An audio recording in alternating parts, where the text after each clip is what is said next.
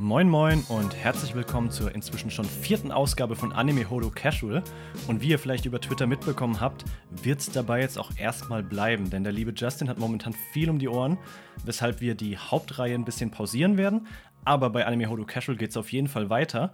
Und damit das Ganze für euch ein bisschen spannender wird, weil eigentlich war ja Anime Holo Casual eher so zum Runterkommen, so zum Chillen, damit Justin und ich auch mal privat ein bisschen quatschen können, pimpen wir das Format an der Stelle ein bisschen auf und werden auch hier in Zukunft mit richtig coolen und vielfältigen Gästen zusammen über Themen quatschen, die jetzt nicht unser klassisches Interviewformat abdecken, sondern einfach die so ein bisschen subjektiver und persönlicher sind.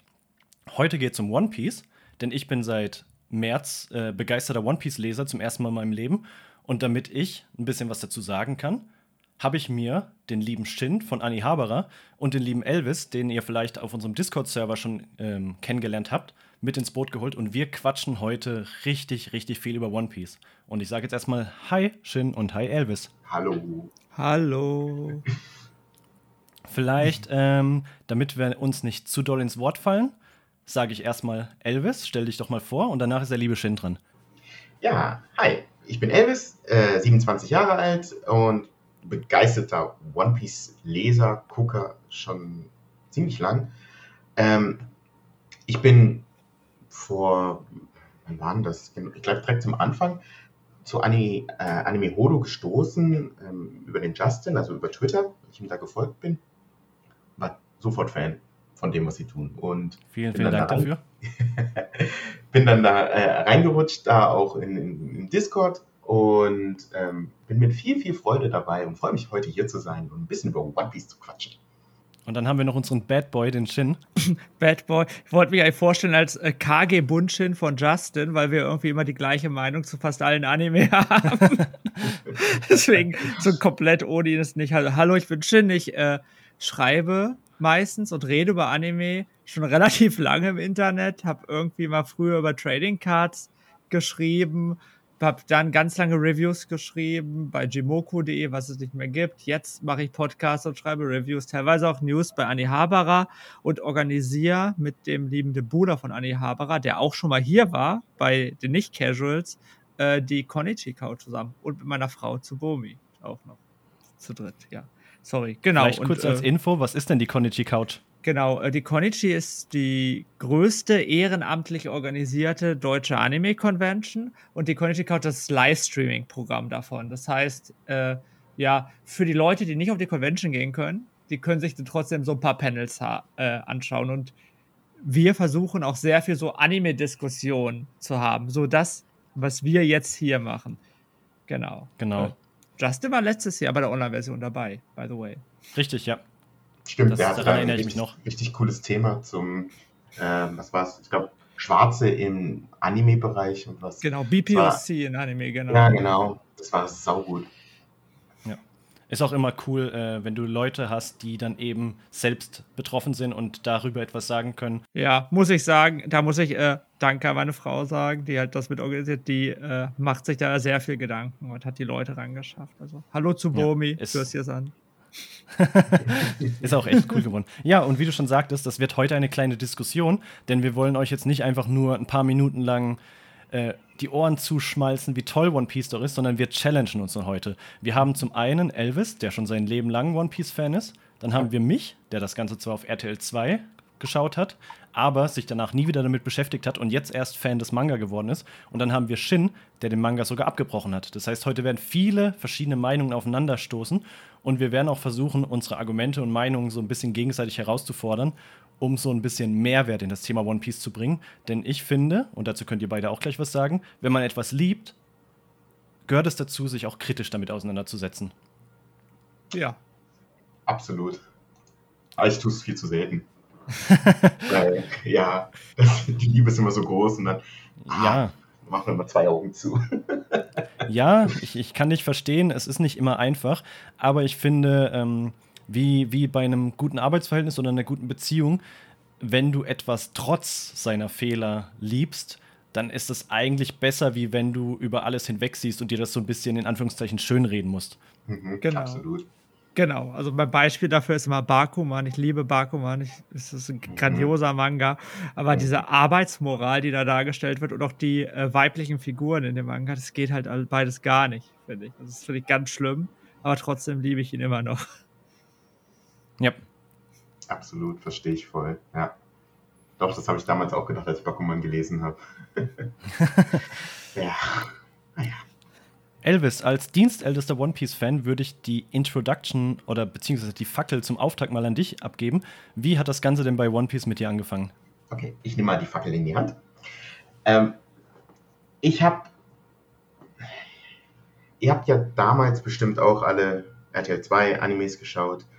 Ähm, Und bei mir war das so, ich habe zunächst erstmal mit, mit, mit, mit was was Pokémon, Yu-Gi-Oh!, ähm, Digimon war da drin und, und habe das ziemlich hart abgefeiert. Ähm, damals aber noch gar nicht bewusst, dass das Anime war, sondern okay, da läuft irgendwas ähm, gezeichnetes, aber es Mhm. ist anders als irgendwie jetzt, was, was war es, äh, immer Ärger mit Newton oder, oder, oder typisch Andy oder die ganzen äh, äh, Supertail-Serien, die da gelaufen sind. Irgendwas Spezielles hat es da, aber ich konnte das, als kleiner Junge konnte ich das noch nicht so ganz fassen. Und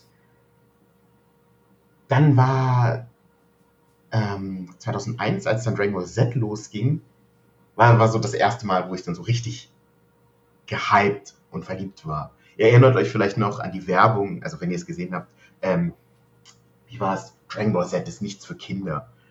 Und Ja, ja. irg irgendwie, ich weiß nicht, das sieben Jahre und habe gedacht, das gucke ich mir an.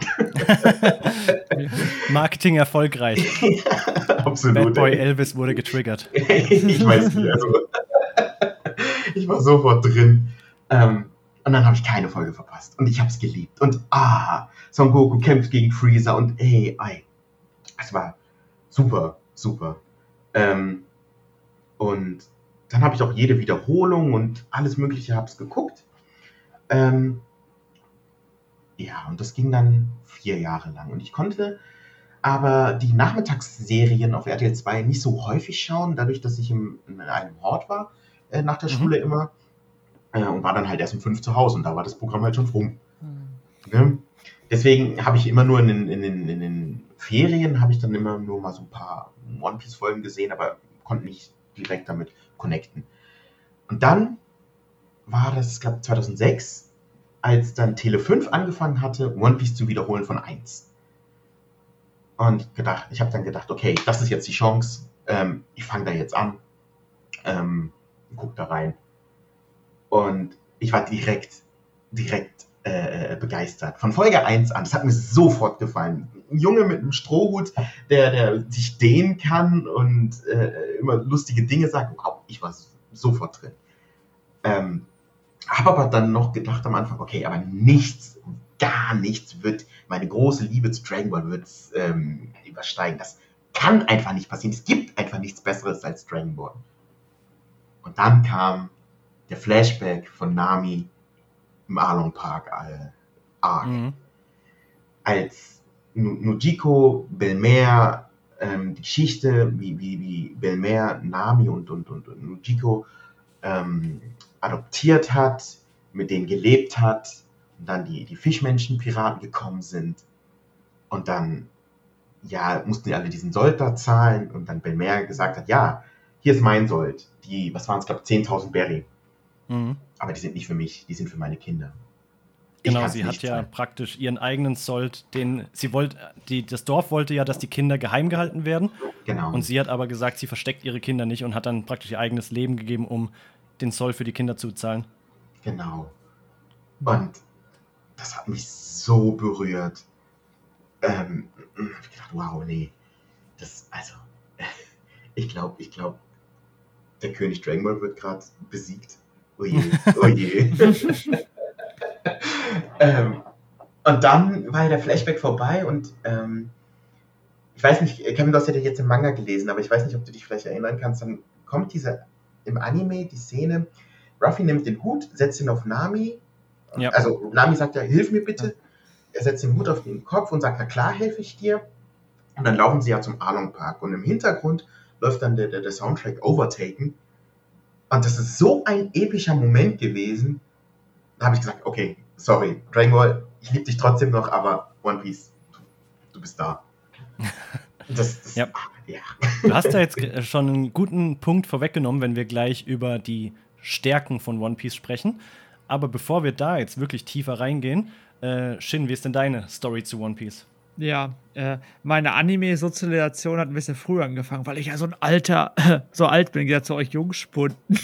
Ganz schlimm ist es nicht. Ich bin ja 32, aber trotzdem, also ähm, habe auch wie alle mit RTL 2 angefangen. Und für mich hat aber die Banzai damals eine ganz, ganz große Rolle gespielt in meiner Sozialisation. Also 2001 kam das raus und da gab es Naruto, Hunter Hunter, Shaman King, das waren so diese großen Shownamen, die am Anfang da drin waren. Und das hat mich echt begeistert. So. Wo man denken würde, okay, One Piece wäre auch was für mich. One Piece hat ein kleines Problem. One Piece lief in der Banzai als Novel, wer sich da rein erinnert. Also ich glaube, das erste Kapitel nicht, aber dann gab es halt so lange Titel. Und ich als Kind wollte natürlich nicht lesen. So, ich wollte die coolen Bilder sehen. Das heißt, äh, das hat mich damals schon so ein bisschen abgeschreckt, muss ich sagen. Und habe mit One Piece ein bisschen was Komisches abgespeichert. Äh, dann kam das zwei Jahre später, 2003, glaube ich, wenn ich aufgeschrieben habe, im Fernsehen. Und äh, mein Problem war, ich habe sehr viele andere Serien gehabt, die ich geliebt habe. Also ich habe ja gesagt, hey, äh, Dragon Ball, wie Elvis, eins zu gleiche Geschichte. Jeden Abend irgendwie Dragon Ball geguckt, das war das Wichtigste, was es gab, mit meinen Freunden auch drüber geredet. Äh, ich habe die ersten Manga gehabt, die ich geliebt habe. Slayers und Evangelion waren das. So, bin ich noch ganz genau dran. Und bin dann einfach nicht in One Piece reingekommen, weil ich auch nicht die Zeit hatte, das immer zu schauen. Ähm, das erste Mal mich mit One Piece wirklich beschäftigt, habe ich 2008, also wirklich so richtig intensiv, wo ich dachte, okay, ich gebe ihm noch eine Chance. Weil äh, alle mögen das und auch wenn mich die Hauptcharaktere am Anfang nicht so stark überzeugt haben, es muss ja was Gutes geben, hab mir Manga ausgeliehen. Ich bin mit irgendwie zwei richtig fetten Tüten, so Plastiktüten, äh, nach Hause gekommen von einer Freundin von einer Cosplay-Gruppe und habe angefangen zu lesen bis Thriller Bug, so in etwa, wenn ich mich richtig erinnere.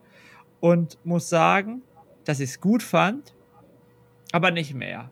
Und dann äh, habe ich 2016 wieder angefangen zu versuchen zu lesen, weil alle sagen, es ist so gut, beziehungsweise auch erst die Serie angefangen, dann zu lesen. Und dann kam die Fischmenscheninsel. Und dann habe ich halt nie wieder weitergelesen. und ich glaube, die Geschichte kann, haben ähnlich können viele sehr ähnlich erzählen. Obwohl ich witzigerweise, wenn ich jetzt drüber nachdenke, denke, dass die Fischmenscheninsel nicht der schlechteste Arc ist, den ich gelesen habe von One Piece. Genau. So in etwa okay. war so meine Geschichte. Warum genau das der Dropout von dir war, dazu kommen wir dann auch später. Genau. Jetzt bin ich noch dran. Ähm, fast deckungsgleich mit dir, also sehr viele Parallelen zu dir, Shin. Ja. Ich habe äh, One Piece auch zuallererst in der Banzai entdeckt. Mhm dann auf RTL 2 geschaut mhm. und dann kam dieses böse, böse Wort mit P, das nennt sich Pubertät. Und ah, das war der ja. Grund, warum ich damals mit so 14, 15 RTL 2 komplett gedroppt hatte.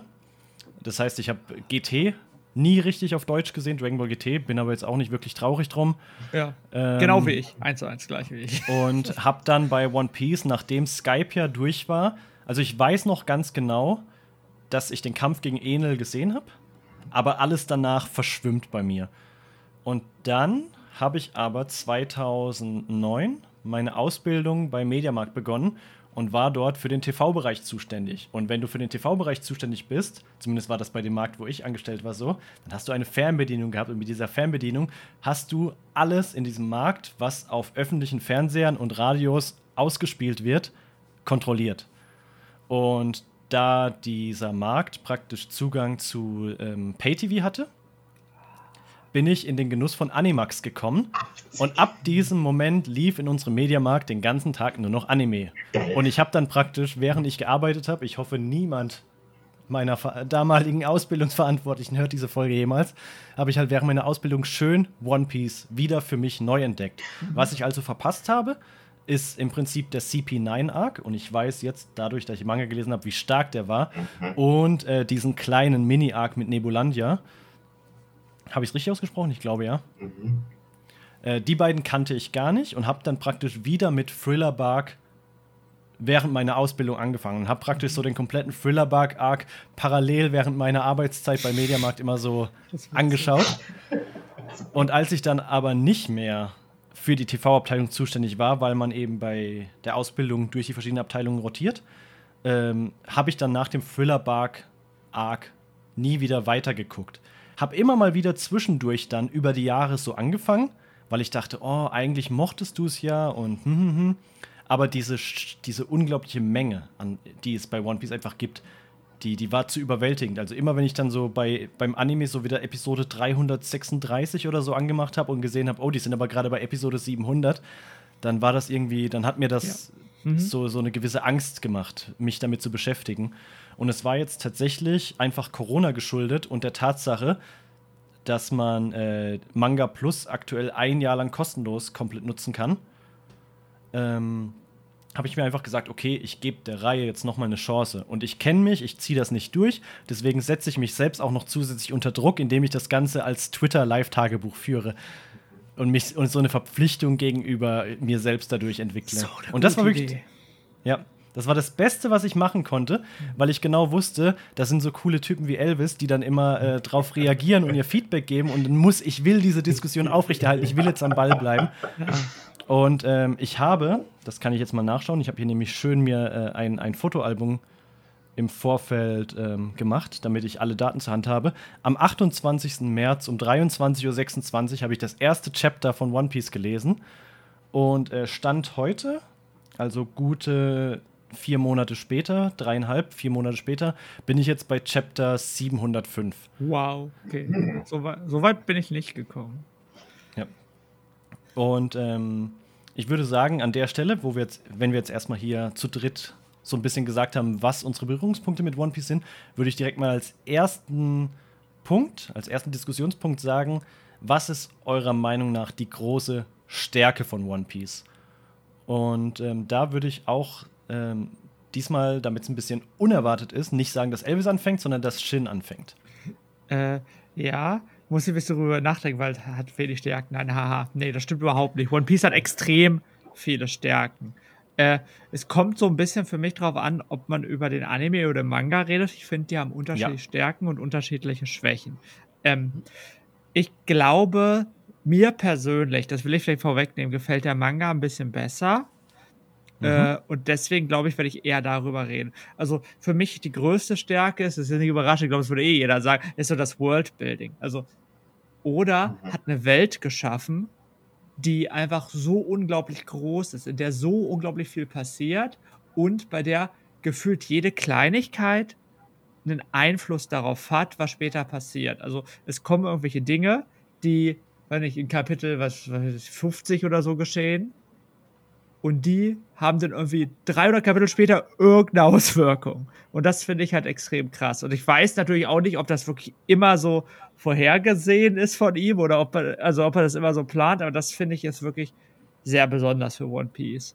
Ähm, und das andere, was ich persönlich sehr spannend und sehr wichtig finde, sind die, die Charaktere und dabei nicht so dieses typische, oh, wir haben Charaktere, die entwickeln sich weiter, weil kann man darüber diskutieren, ob die das überhaupt machen, finde ich. Aber diese Verbindungen zwischen den Figuren sind extrem wichtig und wirklich sehr emotional. Und da muss ich sagen, da hat One Piece was geschafft, was wenig andere Shonen Anime schaffen, Shonen Manga schaffen. Und auch wenn ich hinterher das kritisieren würde. Der Charakter Lysop und Ruffy, diese Verbindung zwischen die, zwischen die beiden Figuren ist für mich wirklich unfassbar. Und äh, der Kampf zwischen Ruffy und Lysop ist für mich vielleicht sogar der beste Kampf, den ich jemals in einem Shonen-Anime gesehen habe oder Shonen-Manga gesehen habe. Weil es ist Durch sehr hoch. Die so. emotionale Verbindung dahinter? Ja, genau. Genau, genau das. Das hat wirklich so viel mit mir gemacht, auch wenn ich gar nicht so der One Piece-Fan bin. Genau. Und das sind so für mich so die beiden ganz, ganz großen äh, Stärken. Es hat noch eine andere Stärke. Da würde ich aber so ein bisschen was spoilern, was ich noch fragen will. Ich kann ja jetzt anteasern. Äh, ich habe zu, zu meinem ersten Hochzeitstag von meiner Frau eine Figur von meinem Lieblings-One Piece-Charakter bekommen. Und im Laufe des Tages hoffe ich, dass irgendwer von euch beiden das richtig errät. Also, oh. du, du, du, hast nur bis Fischmenscheninsel gelesen, ne? Ja, ja. Okay, okay gut. Ich würde mal direkt die erste Aussage da challengen, weil da hast du selbst eine ganz äh, interessante Frage in den Raum gestellt. Ähm, würde es für dich, also für das, was am Ende emotional bei dir ankommt, denn überhaupt einen Unterschied machen, ob Oda das Ganze jetzt von Anfang an bis zum Ende geplant hat oder ob er einfach ein riesen Glossar hat, mal so mit dem Finger durchgeht und sagt, hm, jetzt könnte ich Charakter XY mal wieder zurückbringen. Also Nö. das, das, äh, der Fanservice an sich bleibt ja der gleiche. Genau. Also ich würde auch sagen, nee, deswegen habe ich gesagt, ich glaube ich glaub auch nicht, dass er das alles geplant hat. Bestimmte Dinge hat er bestimmt geplant, aber nicht alles, weil One Piece ist halt anders geschrieben als Hunter Hunter, so als Beispiel. Wo man halt merkt, dass da alles geplant ist. So. Und, äh, nee. Aber genau, äh, ich finde, das macht keinen Unterschied und emotional kommt es halt bei mir an. Oder sagt sie auch ständig wieder, dass er die ganzen Sachen nicht geplant hat. Es kommen immer wieder mal so, so, so Editor-Aussagen von wegen ähm, die äh, Supernova. Äh, die hat er innerhalb von, was waren es, zwei, drei Stunden komplett ausgearbeitet. Und man sieht es aktuell, ähm, wie wichtig sie geworden sind, in, im, im, zum Beispiel jetzt im aktuellen Arc, äh, im Wano-Arc. Und ähm, sowas kommt immer wieder vor, dass es heißt, okay, er hat es nicht so krass geplant. Dass manchmal das Fandom ein bisschen äh, hypt die ein bisschen zu krass mhm. hoch ähm, und sagt, oh mein Gott, oder hat das schon von Anfang an geplant? äh, da ist zum Beispiel jetzt vor einiger Zeit eine, eine Ruffy hat eine neue Form gekriegt und ein paar Kapitel vorher hat ähm, gab es einen Cover, Cover Spread, also er zeichnet ab und zu ähm, ähm, von der Titelseite in Farbe und da sieht man etwas. Und viele Fans sagen, okay, das hat er da schon angeteased. Aber ich sage, nein, das ist einfach sein Ziel gewesen. Aber die Fans interpretieren, interpretieren da viel zu viel rein, weil sie halt ja. halt denken, er hat alles von Anfang an geplant.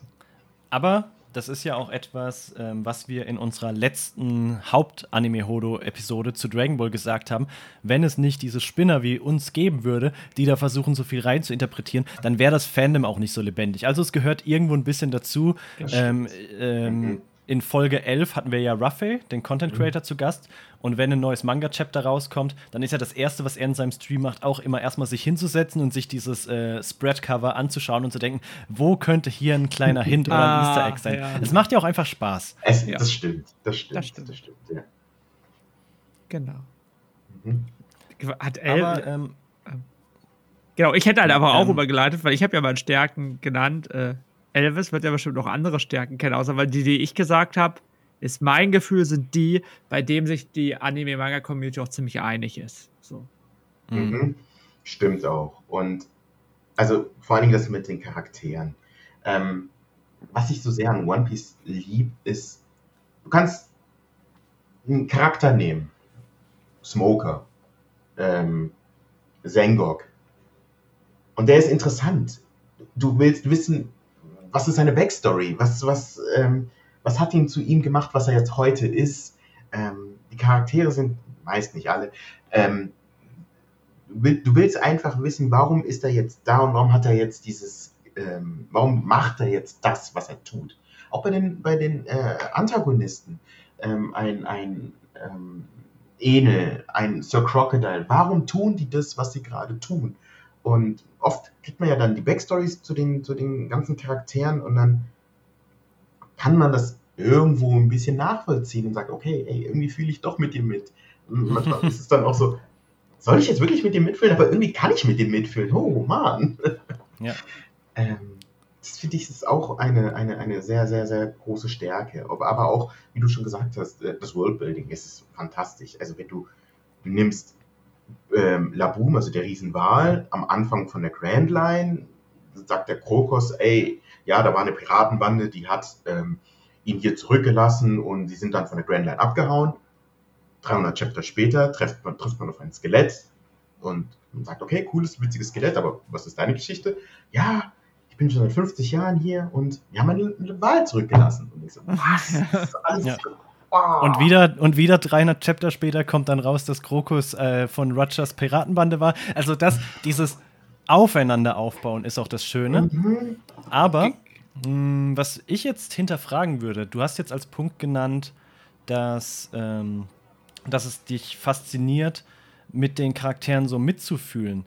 Aber wenn ich jetzt zum Beispiel mir andere schonen Anime oder Manga angucke, nehmen wir mal Dragon Ball Z. Jeder liebt den Anfang von Dragon Ball Z, weil es einfach so eine ganz andere Mut erschaffen hat, weil so ein Goku und Piccolo dieses Zwangsbündnis eingehen, weil auf einmal mit den Saiyajin das Universum von Dragon Ball von der kleinen Erde in ein großes Universum explodiert ist.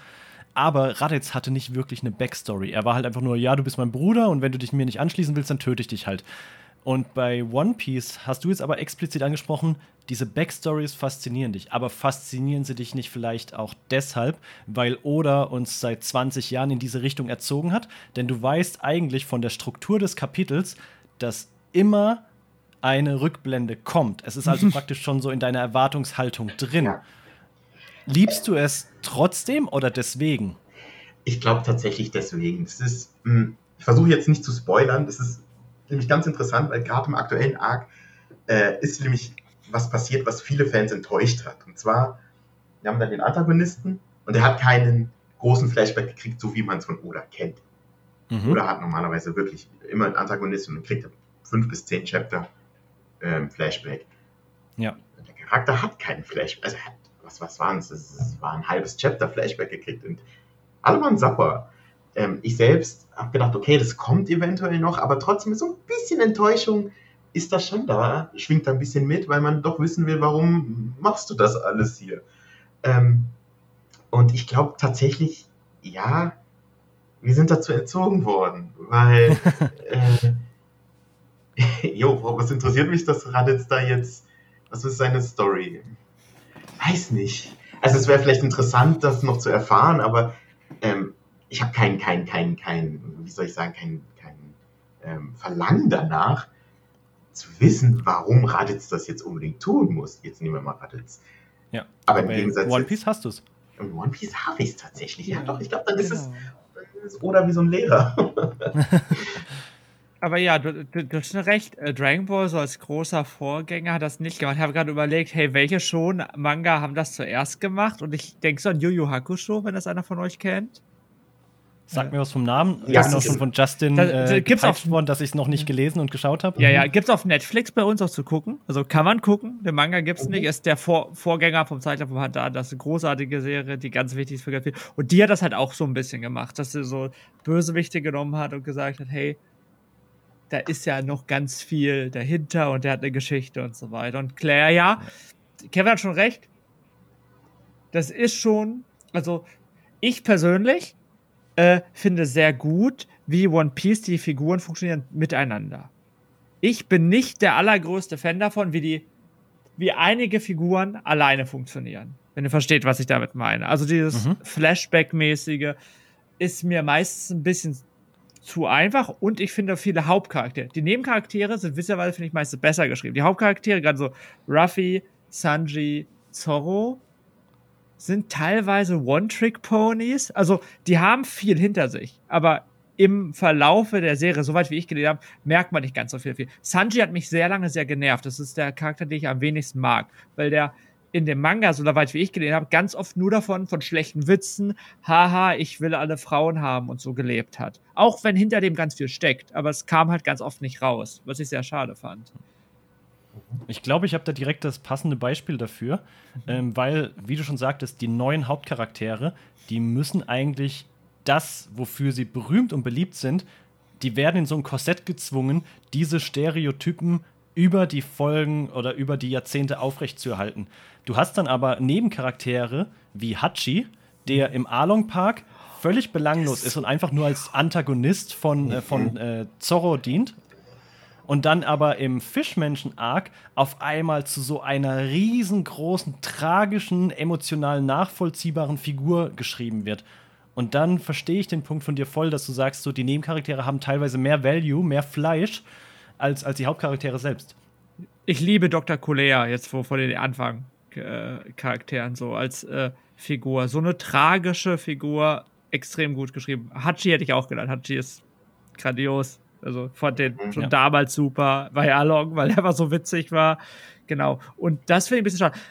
Aber von, ich würde nicht ha Haupt 9 sagen, weil Lysop hat es irgendwie geschafft, halt nicht so zu sein. Also Lysop finde ich persönlich, hat irgendwie sehr viel geschafft und äh, ist die Frage, also ich habe mir vorher ein Video von Super iPad Wolf angeguckt, äh, Grüße gehen raus, ne? Äh, und der hat so ein bisschen Unterschied zwischen Character Progression und Character Development aufgemacht und er sagt, äh, Development sieht man in One Piece nicht so viel, dass die Figuren sich groß verändert. Progression sieht man aber in einigen der Figuren sehr stark. Also, dass die irgendwie lernen aus ihren Fehlern und was sie gemacht haben. Und da finde ich jetzt Lysop halt so das Beispiel. So, mhm. der ich, ich habe gerade bei. Entschuldigung. Alles gut. Ich wollte war's. sagen, bei Lysop habe ich gerade so eine, so eine Wissensdiskrepanz. Vielleicht könnt ihr mir da beide helfen. Oder wahrscheinlich eher Elvis, weil du ja auch noch nicht ja. so weit bist. Ähm, nach dem Timeskip mhm. Hat Lysop charakterlich eine riesengroße Weiterentwicklung gemacht. Wirklich so eine 180-Grad-Wende. Er sieht sich selbst als vollwertiges Mitglied. Er hat immer noch so seine funny One-Liner, aber er hilft mit. Er hat krasse Taktiken. Er ist auch durchtrainiert. Und dann habe ich also jetzt den Wissensstand bis Kapitel 705. Mhm. Jetzt kommt danach aber One Piece Stampede, der ja eher so Richtung Anfang des Wano-Arcs spielt. Mhm. Und dort ist Lysop wieder genau die gleiche lächerliche Abziehbildfigur, die er am Anfang von One Piece ist. Er kann nichts, er macht zwar am Schluss, äh, hilft er Ruffy ein bisschen bei seinem Sieg, aber zwischendrin wird er halt einfach nur blutig geprügelt, liegt dann wieder auf dem Boden rum, weint jämmerlich äh, zu Ruffy, dass er ja kein vollwertiges Teammitglied sei, dass er nichts reißen kann, dass er nicht, dass er nicht stark genug ist. Ähm, ist das nur, weil der Film unabhängig von dem Manga und der Serie funktionieren muss für die Mainstream-Massen? Oder würdest du sagen, Elvis, dass Lysop sich leider wieder im Verlauf der Reihe dann ein bisschen zurück zu seinem Goofy-Charakter entwickelt? Ähm, du bist ja gerade im Dressrosa-Arc. Ja. Da gibt es eine Stelle oder zwei Stellen, zwei Stellen sind es, glaube ich, die nochmal so eine Weiterentwicklung von ihm zeigen, die ich sehr, sehr, sehr gut fand ähm, ohne jetzt zu viel zu verraten. Mhm. Ähm, das ist echt stark gewesen. Was danach kommt, also jetzt im aktuellen Arc, haben sich alle was erhofft. Und dann ist es aber tatsächlich so ein bisschen wieder, wie du es gesagt hast, wieder so zurückgegangen. So ein bisschen, okay. wie es im, im, im Stampede-Film auch war. Ähm, jo, er hatte zwar seine Momente, aber man hat eigentlich also ich habe mir auch ein bisschen mehr erhofft von ihm, aber es liegt vielleicht auch daran, einfach dieser Arc, also der Wano-Arc ist sehr, sehr voll. Und vielleicht hat man einfach, hat oder einfach gesagt, okay, Lysop, du bist jetzt noch nicht dran. Ähm, die schiebe ich mir erstmal zur Seite. Was ich noch sehr an One Piece liebe, das sind, also habe ich so in letzter Zeit gelesen oder eher weniger gelesen. Ich liebe am Anime zum Beispiel die Musik. Ich liebe mhm die, die, die, die Soundtracks ähm, der Serie, auch wenn sie äh, teilweise ein bisschen zu overused sind, aber an sich, da wo sie vielleicht zum ersten oder zweiten Mal gekommen sind, fantastisch. Ich habe vorhin Overtaken zum Beispiel genannt, ein super Soundtrack. Dann The Very, Very Strongest, ähm, auch ein klasse, das kommt im, ähm, im Thriller Park, beim Zorro-Moment wird es gespielt und als ich das zum ersten Mal gesehen habe, in Kombination mit der Musik, ich hatte wirklich Gänsehaut, richtige Gänsehaut. Es hat, es hat mich überwältigt. Und ja, mich kriegt auch immer zum Beispiel Gold and Olden, äh, Olden? Oden, Gold and Oden, so heißt es, glaube ich. Ähm, kriegt mich immer, ähm, das war zum Beispiel ähm, ähm mit äh, Gold Roger. Immer wenn er was erzählt, wird das so ein bisschen gespielt. Und das ist, so ein schöner Soundtrack und ich lieb's, ich lieb die Klänge von denen, von denen, es ist, ah, es, es, berührt mich einfach immer wieder. Auch immer, wenn We. Are gespielt wird, dann kommen immer die Tränen. Ich weiß nicht wieso. Ja. Es ist, ich meine, wir hatten We Are nicht mal als, als, am Anfang in Deutschland. Wir hatten ja die Legende als äh, erstes Intro.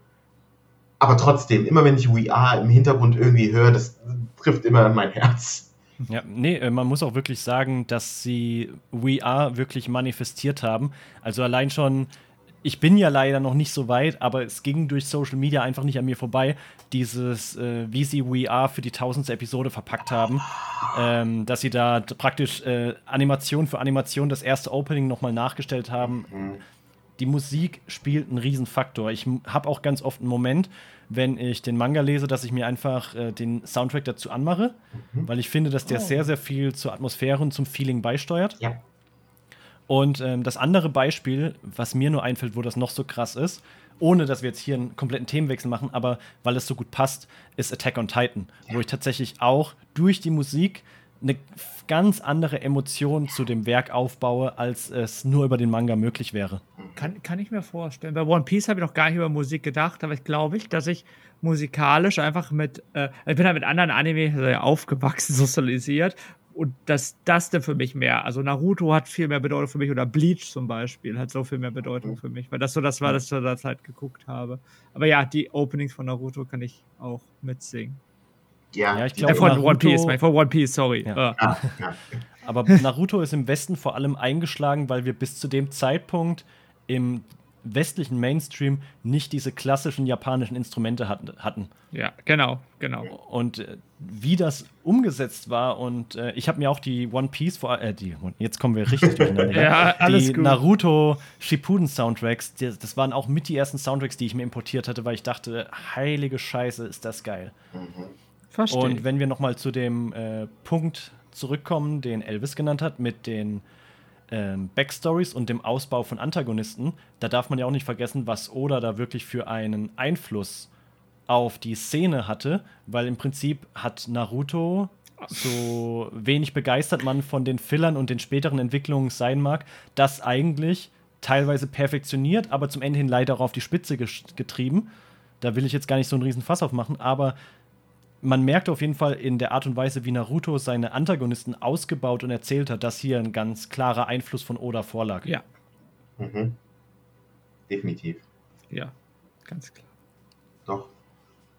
So, atmen wir mal kurz tief durch. Ich komme jetzt auch noch zu meinem Punkt, wobei mein Punkt wirklich eigentlich schon von euch auch genannt wurde. Ich habe mir nur noch ein passendes Beispiel dazu rausgesucht. Äh, es ist tatsächlich auch ähm, das Worldbuilding in Anführungszeichen, aber vor allem die Relevanz einzelner Ereignisse und einzelner Charaktere. Ähm, wie Elvis am Anfang schon gesagt hat, ich bin auch eigentlich ein Dragon Ball Kind. Ähm, ich habe, für mich ist das OG Dragon Ball, wo Son Goku ein Kind war, äh, einer der fantastischsten, abenteuerreichsten und fantasievollsten Anime, den, den es gibt. Ich liebe den teilweise mehr als Dragon Ball Z.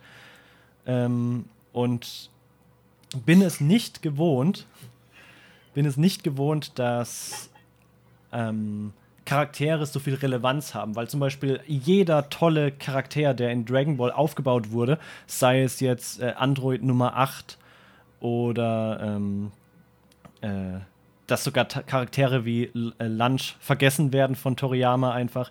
Das, ich bin es nicht gewohnt, dass das so einen Einfluss und so einen Impact hat. Und dann hast du Arcs wie Punk Hazard, wo du erstmal ein Mysterium bekommst, nämlich wie kann es sein, dass eine Insel gleichzeitig Hitzewellen und äh, ähm, ähm, antarktische Temperaturen auf einer Insel parallel existieren, innerhalb weniger Zentimeter Abstand. Und der ganze Arc handelt davon, wie sie das aufdecken. Und auf einmal sagen sie, ja, hier fand übrigens der Kampf statt zwischen den beiden Admirälen und der eine hat halt die Frostfrucht gegessen und der andere hat die Lavafrucht gegessen und weil die so krass gegeneinander gekämpft haben, ist die eine Hälfte der Insel halt verbrannt und die andere Hälfte der Insel ah. zugefroren.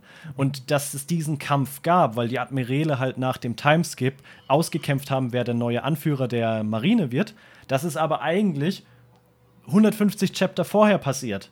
Und auf einmal macht alles, alles macht irgendwo irgendwie Sinn. Und das ist wirklich ein cooles, cooles Gefühl, ähm, weil du auch so am Ball bleibst. Und ich glaube, ich, ich beneide all die Menschen wie Elvis, die so richtig schön Woche für Woche die einzelnen Chapter in ihren Gedanken marinieren lassen können. weil, weil ich habe jetzt ja gerade 705 Chapter praktisch am Stück gelesen. Und was ich immer mache, wenn mich ein Moment emotional sehr berührt, ich mache einen Screenshot davon, damit ich mir den nochmal aufrufen kann, weil sonst wäre es unmöglich gewesen, die einzelnen richtig starken Momente, die Oda herausgearbeitet hat, auch wirklich so zu wertschätzen. Weil es kommt ein starker Moment eine Woche später kommt schon wieder ein starker Moment. Also ich komme praktisch nicht hinterher, weil ich gerade von so viel Awesomeness äh, über, überschüttet werde, inhaltlich.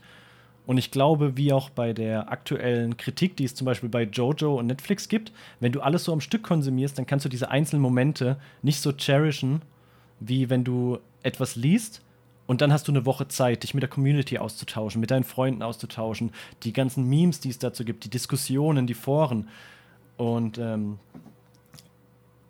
kurzer Cut, sonst rede ich jetzt zu lange am Stück.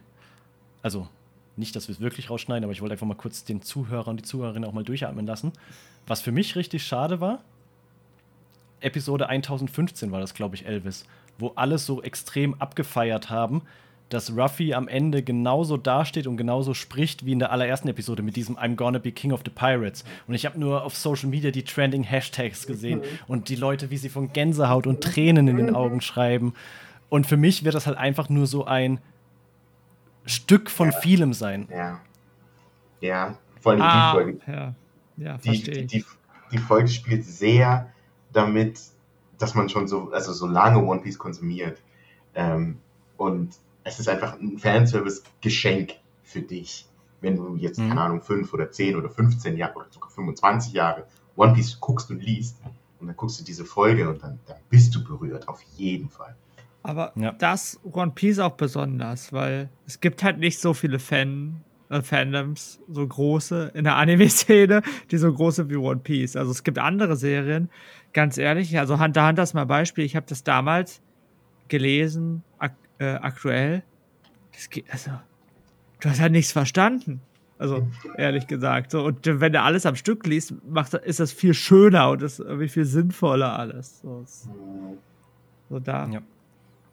Genau. Dafür, das aber ich verstehe das auch. So, ich meine, ich als nicht riesen One Piece Fan und in meinem Freundeskreis habe ich echt nicht so viele One Piece Fans, aber sogar ich kriege halt sowas mit. Ja. Es ist auch wirklich die, die Magie, also diese Macht, die One Piece hat, diese Reichweite. Ähm, in Japan hast du ja den Tokyo Tower, wo ein ganzes Stockwerk praktisch ja. One Piece ha gewidmet ist. Haben wir noch ist. gesehen, als wir da waren. Ja. ja. das war schon krass. Das ist, also, das ist schon krass.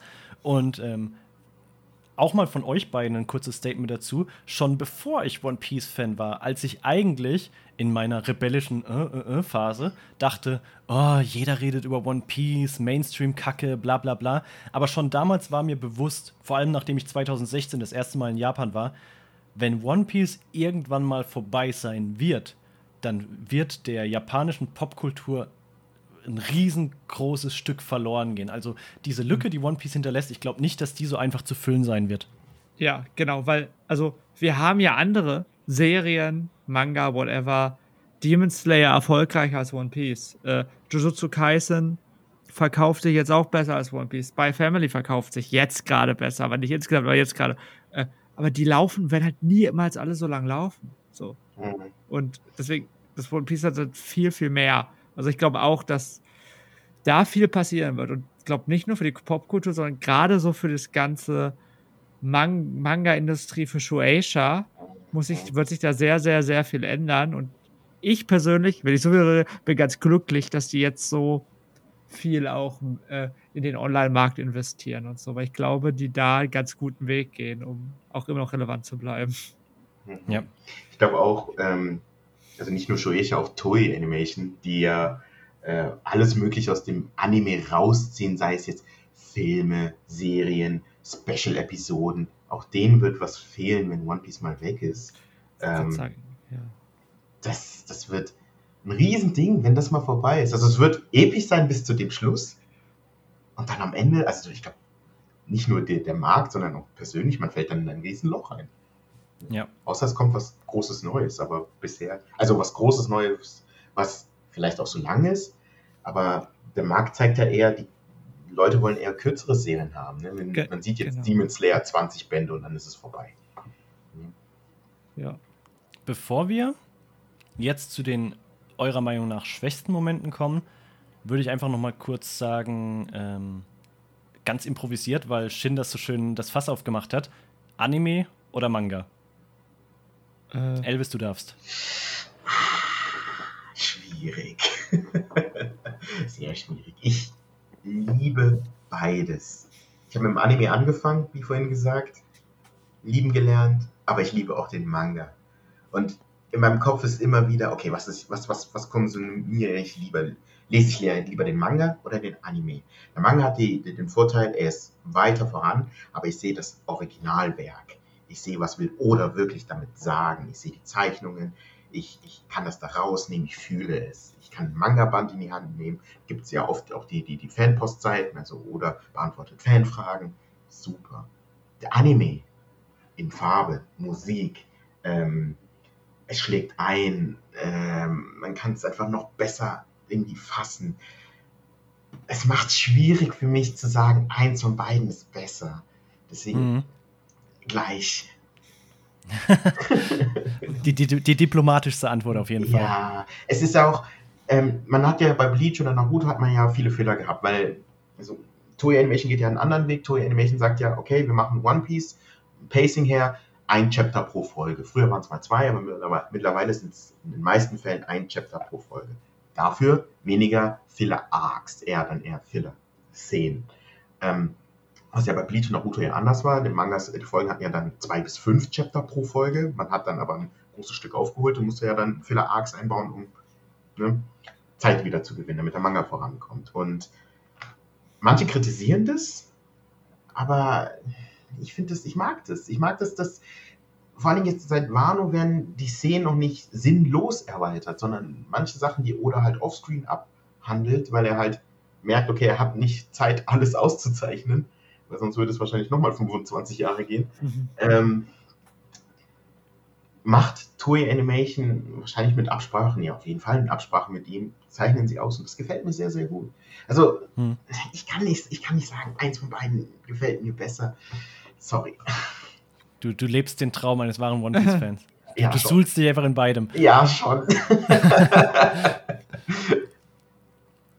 Shin, du hast ja deine Antwort schon ein bisschen gegeben, aber du darfst natürlich trotzdem wie, gerne noch Wie sehr hasst man mich, wenn ich Netflix-Adaption sage? Sie ist ja noch nicht draußen. Ich finde bisher, dass es vielversprechend Ja, also ich finde auch, sie sieht sehr, aber, ich, aber Cowboy Bebop sah auch ganz gut aus, fand ich von Trailern. Ja. Und ja, naja, ähm, nee, äh, ganz, ganz klar Manga.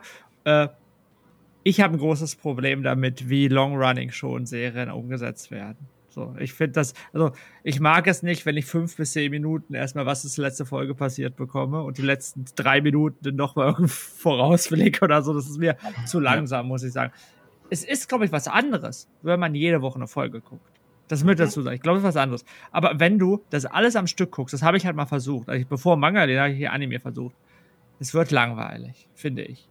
Und ich bin kein Mensch, der spult. Also ich kann das nicht. Also es geht irgendwie nicht in meinem Kopf. Und deswegen, ja, ja bin ich auf Manga umgestiegen, der mir besser gefallen hat. Gibt es ja auch so, so Fanprojekte, ähm, die ja dann, wie nennt sich das, One Pace? Ja, sich, ja, ja, genau. Ne, die sich ja dann den Manga genommen haben und dann gesagt haben, okay, wir schneiden einfach alles raus, was nicht Manga passiert, Rückblicke ja. und dann wird es ziemlich hart gestraft. Ja. Aber ich fühle beide Antworten von euch. Ich befinde mich da, glaube ich, so ein bisschen in der Mitte. Vielleicht auch dadurch geschuldet, dass ich jetzt gerade erst frisch wieder drin bin. Aber meine Herangehensweise ist eigentlich die folgende. Ich lese auch lieber den Manga, weil ich mein eigenes Pacing habe, weil ich meine eigene, weil ich kann selbst den Takt vorgeben, wie schnell oder wie langsam ich in einem mhm. Panel versinken möchte und wie wichtig mir das Ganze ist. Ähm, was ich aber mache, ist ähm, Kämpfe, die mir besonders gut gefallen oder emotionale Momente, die mich besonders catchen, die gucke ich mir dann nochmal gezielt im Anime an, weil ich weiß, die Emotionen werden einfach in dem Medium Anime ganz anders getragen als in dem Manga. Und ich finde, dass sowohl im Deutschen als auch im Japanischen die Synchronsprecher einen unfassbar guten Job machen, das, den Charakteren auch entsprechendes Leben einzuhauchen. Ich lache mich schlapp, wenn äh, der Sprecher von Frankie im Japanischen sein, sein schlechtes Englisch raushaut mit Super Frankie, aber ich finde auch den deutschen Ruffy genauso legendär. Also beides Synchronfassungen geben mir einfach extrem viel. Mhm. Ich muss aber auch sagen, du sagst jetzt, dass es inzwischen besser ist mit einem Chapter pro Episode, aber gerade am Anfang von One Piece haben mich doch die Filler auch extrem abgenervt ähm, teilweise wie Sachen in die Länge gezogen wurde, dass es Mini-Arcs gibt, die im Manga gar nicht vorkommen und dass das ist jetzt Nitpicking, weil viele, nicht alles sind so leidenschaftlich wie wir. Aber ich finde es ganz schlimm, wenn die emotionale Tragweite von etwas zugunsten eines Fillers kaputt gemacht wird. Und der Marineford Arc, also der Krieg, den die Piraten haben, um eigentlich Ace zu retten, der hat vor allem so viel emotionale Tragweite. Ich benutze das Wort gerade sehr gerne, weil Ruffy Ace sehr, sehr, sehr wenig gesehen hat. Und weil sie sich auch durch die Umstände mit Smoke und so weiter in Alabastia nur für einen winzig kleinen Moment begegnen, wo Ace ihm nur diese Vivre-Card gibt. Im Anime haben sie aber fast 30 Episoden zusammen. Und dieses ganze, diese ganze emotionale mhm. Bindung zwischen den beiden, Und dieser Moment und warum Ruffy eigentlich gerade äh, so handelt, wie er handelt, das äh, wird dadurch abgeschwächt, weil eigentlich wird im Animes äh, äh, vermittelt, dass sie viel, viel mehr Zeit miteinander verbringen, als es eigentlich der Fall ist. Und warum es für Ruffy dann umso härter ist, dass Ace, Achtung Spoiler, stirbt, wird halt dadurch im Anime ein bisschen, meiner Meinung nach, abgeschwächt zugunsten von Filler-Episoden. Ich, ich, ich finde das ein richtig interessanter Punkt. Das ist, das ist mir so noch nie aufgefallen, weil ich sehe das genau andersrum. Dadurch, dass Ace länger dabei war, vielleicht jetzt nur für mich als Zuschauer, finde ich diesen Tod viel tragischer, weil ich ihn so kennengelernt habe und sie ihn lieben gelernt habe am Anfang. So, so ein bisschen auch seine dümmliche Art im Alabaster Arc, also was, als sie da durch die Wüste gegangen sind und was sie gemacht haben. Und als ich das damals, als das damals dann da rausgekommen ist, das Chapter, ich war komplett fertig. Das hat mich ja. total mitgenommen, weil ich ihn so kennengelernt habe. Also nicht nur so kurz, sondern halt mhm. auch da dieses längere. Und finde ich deinen Punkt richtig interessant, dass das eben von, von, von der Kürze her. Ja, also du findest es, äh, deine, deine Sichtweise ist ja aus der Konsumentensicht und die hätte ja. ich wahrscheinlich genauso, weil umso länger du einen Charakter äh, äh, ausgesetzt bekommst, umso mehr du dich damit identifizieren kannst, umso schlimmer ist der Tod. Mhm. Aber das, ähm, aber aus inhaltlicher Sicht, dass ja. Ruffy, da, das ist der, der Kritikpunkt, Kritikpunkt, den ich ansprechen wollte damit. Ja. Also das, was du sagst, macht trotzdem voll Sinn. Ja, ja, ja. Stimmt. Und ich würde das Ganze als Überleitung benutzen, jetzt zu den eurer Meinung nach schwächsten Momenten zu kommen und auch direkt anfangen, weil du hast schon das Stichwort gegeben, Elvis. Ähm, was mir an One Piece, was mich an One Piece am meisten stört, ist äh, Odas Hektik und wie viel Offscreen im Manga passiert. Deswegen ähm, finde ich es gut, dass du das gesagt hast mit dem Anime, der ja dann dieses, der sich die Zeit nehmen kann, da mehr Bewegungsabläufe, mehr Inhalt reinzubringen, weil ich sitze, gerade wenn du jetzt so Sachen am Stück liest, ganz oft da und denke, was zur Hölle passiert da gerade? Weil ja. zum Beispiel Ruffy zu einem Schlag ansetzt und im nächsten Panel ist er aber schon zehn Meter weiter, der Kampf ist schon vorbei und du hast das gar nicht gesehen. Oder was Oda auch sehr gerne macht, ha, oder, oder, ähm, ist, er zeigt eine, ein Diorama, eine große Umgebung, wo die Charaktere nur noch so kleine Punkte sind und setzt aber dann trotzdem Sprechblasen darüber und du fragst dich, wer zur Hölle redet da gerade? Oft passieren auch Sachen, ähm, wir haben ja schon über die Rückblenden gesprochen, dass etwas passiert. Beispiel von mir, Punk Hazard. Ähm, da schickt ja Doflamingo seine zwei Agenten, um Caesar zu bergen. Und dann stehen sie auf einmal vor Frankie. Und ich, in dem Moment hinterfrage ich erstmal, bin ich jetzt total bescheuert? Warum steht Frankie da? Habe ich irgendwas übersprungen? Habe ich irgendwas nicht mitbekommen? Aber nein, erst im nächsten Chapter wird eigentlich erklärt, warum Frankie da steht. Und das sind so Sachen, die reißen mich extrem raus und die machen mich dann auch immer so ein bisschen äh, wütend, weil, weil die okay. so den, den Lesefluss unterbrechen. Ach, okay, interessant. Ja. Weil ich dann, ich weiß nicht, ob das ein Phänomen ist, was jetzt nur dadurch entsteht, dass ich das halt gerade so am Stück konsumiere. Das, und ich habe ja dann so Momente, wenn ich richtig im Flow bin, dass ich so 20, 30 Kapitel am Stück lese. Ja. Und dann steht da auf einmal Frankie. Ich kann mir nicht erklären, warum Frankie da steht. Und ich denke halt wirklich, habe ich jetzt zu schnell gelesen? Habe ich irgendwas übersprungen? Bin ich total bescheuert? Und das ähm, dämpft dann so ein bisschen den Spaß. Okay, ja. Mir Habt nicht aufgefallen, muss ich sagen, beim Lesen. Okay. Aber es ist bei mir ganz bisschen ja schon her, dass ich das letzte Mal wirklich viel am Stück gelesen habe.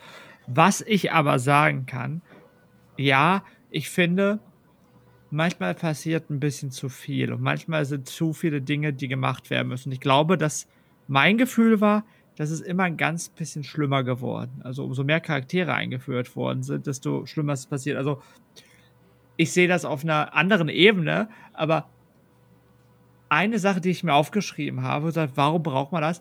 Meistens bekommt jeder Hauptcharakter einen, einen Kampf pro Arc.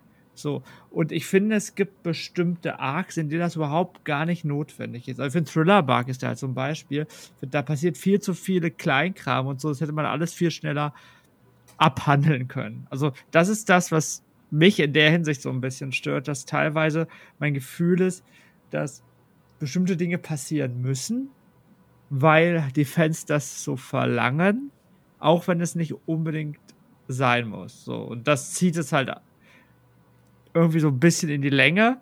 und führt dazu, dass teilweise auch zwischen den ganzen Sachen hin und her gesprungen wird. Ich habe dazu auf jeden Fall eine, eine, eine, eine, Gegenfrage, aber vielleicht sagt erstmal Elvis noch, was er dazu denkt. ähm, ich habe mir so versucht, viele Gedanken zu machen. Okay, Elvis, setz dich jetzt mal hin. Du nimmst jetzt dein Lieblingswerk und jetzt musst du es kritisch beäugen. Okay, was gefällt dir nicht? Und ich habe lange überlegt. Was mir aufgefallen ist, zum Beispiel der Humor ich liebe den One Piece Humor. Also ich sitze manchmal, äh, mir ist langweilig, ich, ich gehe auf YouTube und schaue mir lustige One Piece Szenen an und lieg, ich gucke es zum 25. Mal und lieg trotzdem auf, auf dem Boden vor Lachen. Äh, ich mhm. lieb's. Und das passiert sehr viel vor dem Timeskip. Nach dem Timeskip, es ist verständlich, ähm, ist es weniger der Humor. Die sind, äh, sind älter geworden, die ganze Sache ist ernster geworden Zorro sagt ja zum Beispiel auch im Punk Hazard Arc, ey Ruffy, denk daran, ähm, wir wollen nicht nochmal scheitern wie vor zwei Jahren. Jetzt zieh ernsthaft durch. Ähm, das hat sie halt gezeichnet, das Event, ja. Richtig. Und der Humor ist weniger geworden und das vermisse ich. Das vermisse ich sehr sogar, ähm, dass das nicht mehr so, so, so häufig vorkommt. Ähm, wenn man jetzt nicht nur die Serie an sich, äh, der Inhalt an sich anguckt, sondern auch alles, was dazu dazugehört. Manchmal das Fandom. Ähm, mhm. Jetzt gerade mit, äh, äh, wie heißt sie? Oder eher besser äh, gesagt? Yamato, genau. Ja, also der, das oh, alles, ja. was dafür ein, wie das Thema aufgebauscht wird und mit, we, mit wie wenig Akzeptanz man im Jahr 2022 so einer Dümmlichkeit, so einer Nebensache immer noch begegnet. Das verstehe ich nicht. Ich verstehe auch nicht, weißt der, der Ruffy sagt, also er stellt sich vor, hey, ich bin Yamato ähm, als Mann. Ja. Ruffy, okay, cool. Mann. Fandom, ja, das, sie hat ja Brüste, Frau. Ja. Also, sie verstehen es nicht, obwohl es ja genau gesagt wird. Und das, das ist so ein bisschen schade. Und es gibt ganz, ganz, ganz viele Sachen, ähm, was ich ganz besonders schlimm fand, ist, ähm, es gibt, also klar, man versucht ja immer so viele Theorien wie möglich zu machen, so in Videoform oder in Foren oder was. Tun wir alle, lieben wir. Aber manchmal gibt es halt, geht man in eine Richtung, da denke ich mir, okay, kennst du dein Werk? Ähm, Zorro zum Beispiel, er hat sein Auge im zwei Jahres Timeskip verloren. Passiert, er hat trainiert, ist passiert, jo. Aber viele sagen, ja, ähm, das muss ja wie bei Naruto sein, er erwacht sein Auge und dann kommt dann sein Sharingan raus oder was. Ah je. oh Gott. Das, äh, Schon ein bisschen witzig. Ja, oder, oder das, das Lysop, was, was war es? Keine Ahnung, sein Full hier erwacht und dann alle umbringen wird. Ich, manchmal, also. ja, aber die Leute, also. Ja du, du, du bringst jetzt gerade zwei Sachen zusammen, die beide anstrengend sein können, aber das eine ist, finde ich, charmant, wenn auch auf eine nervige Art und Weise, und das andere ist einfach nur toxisch.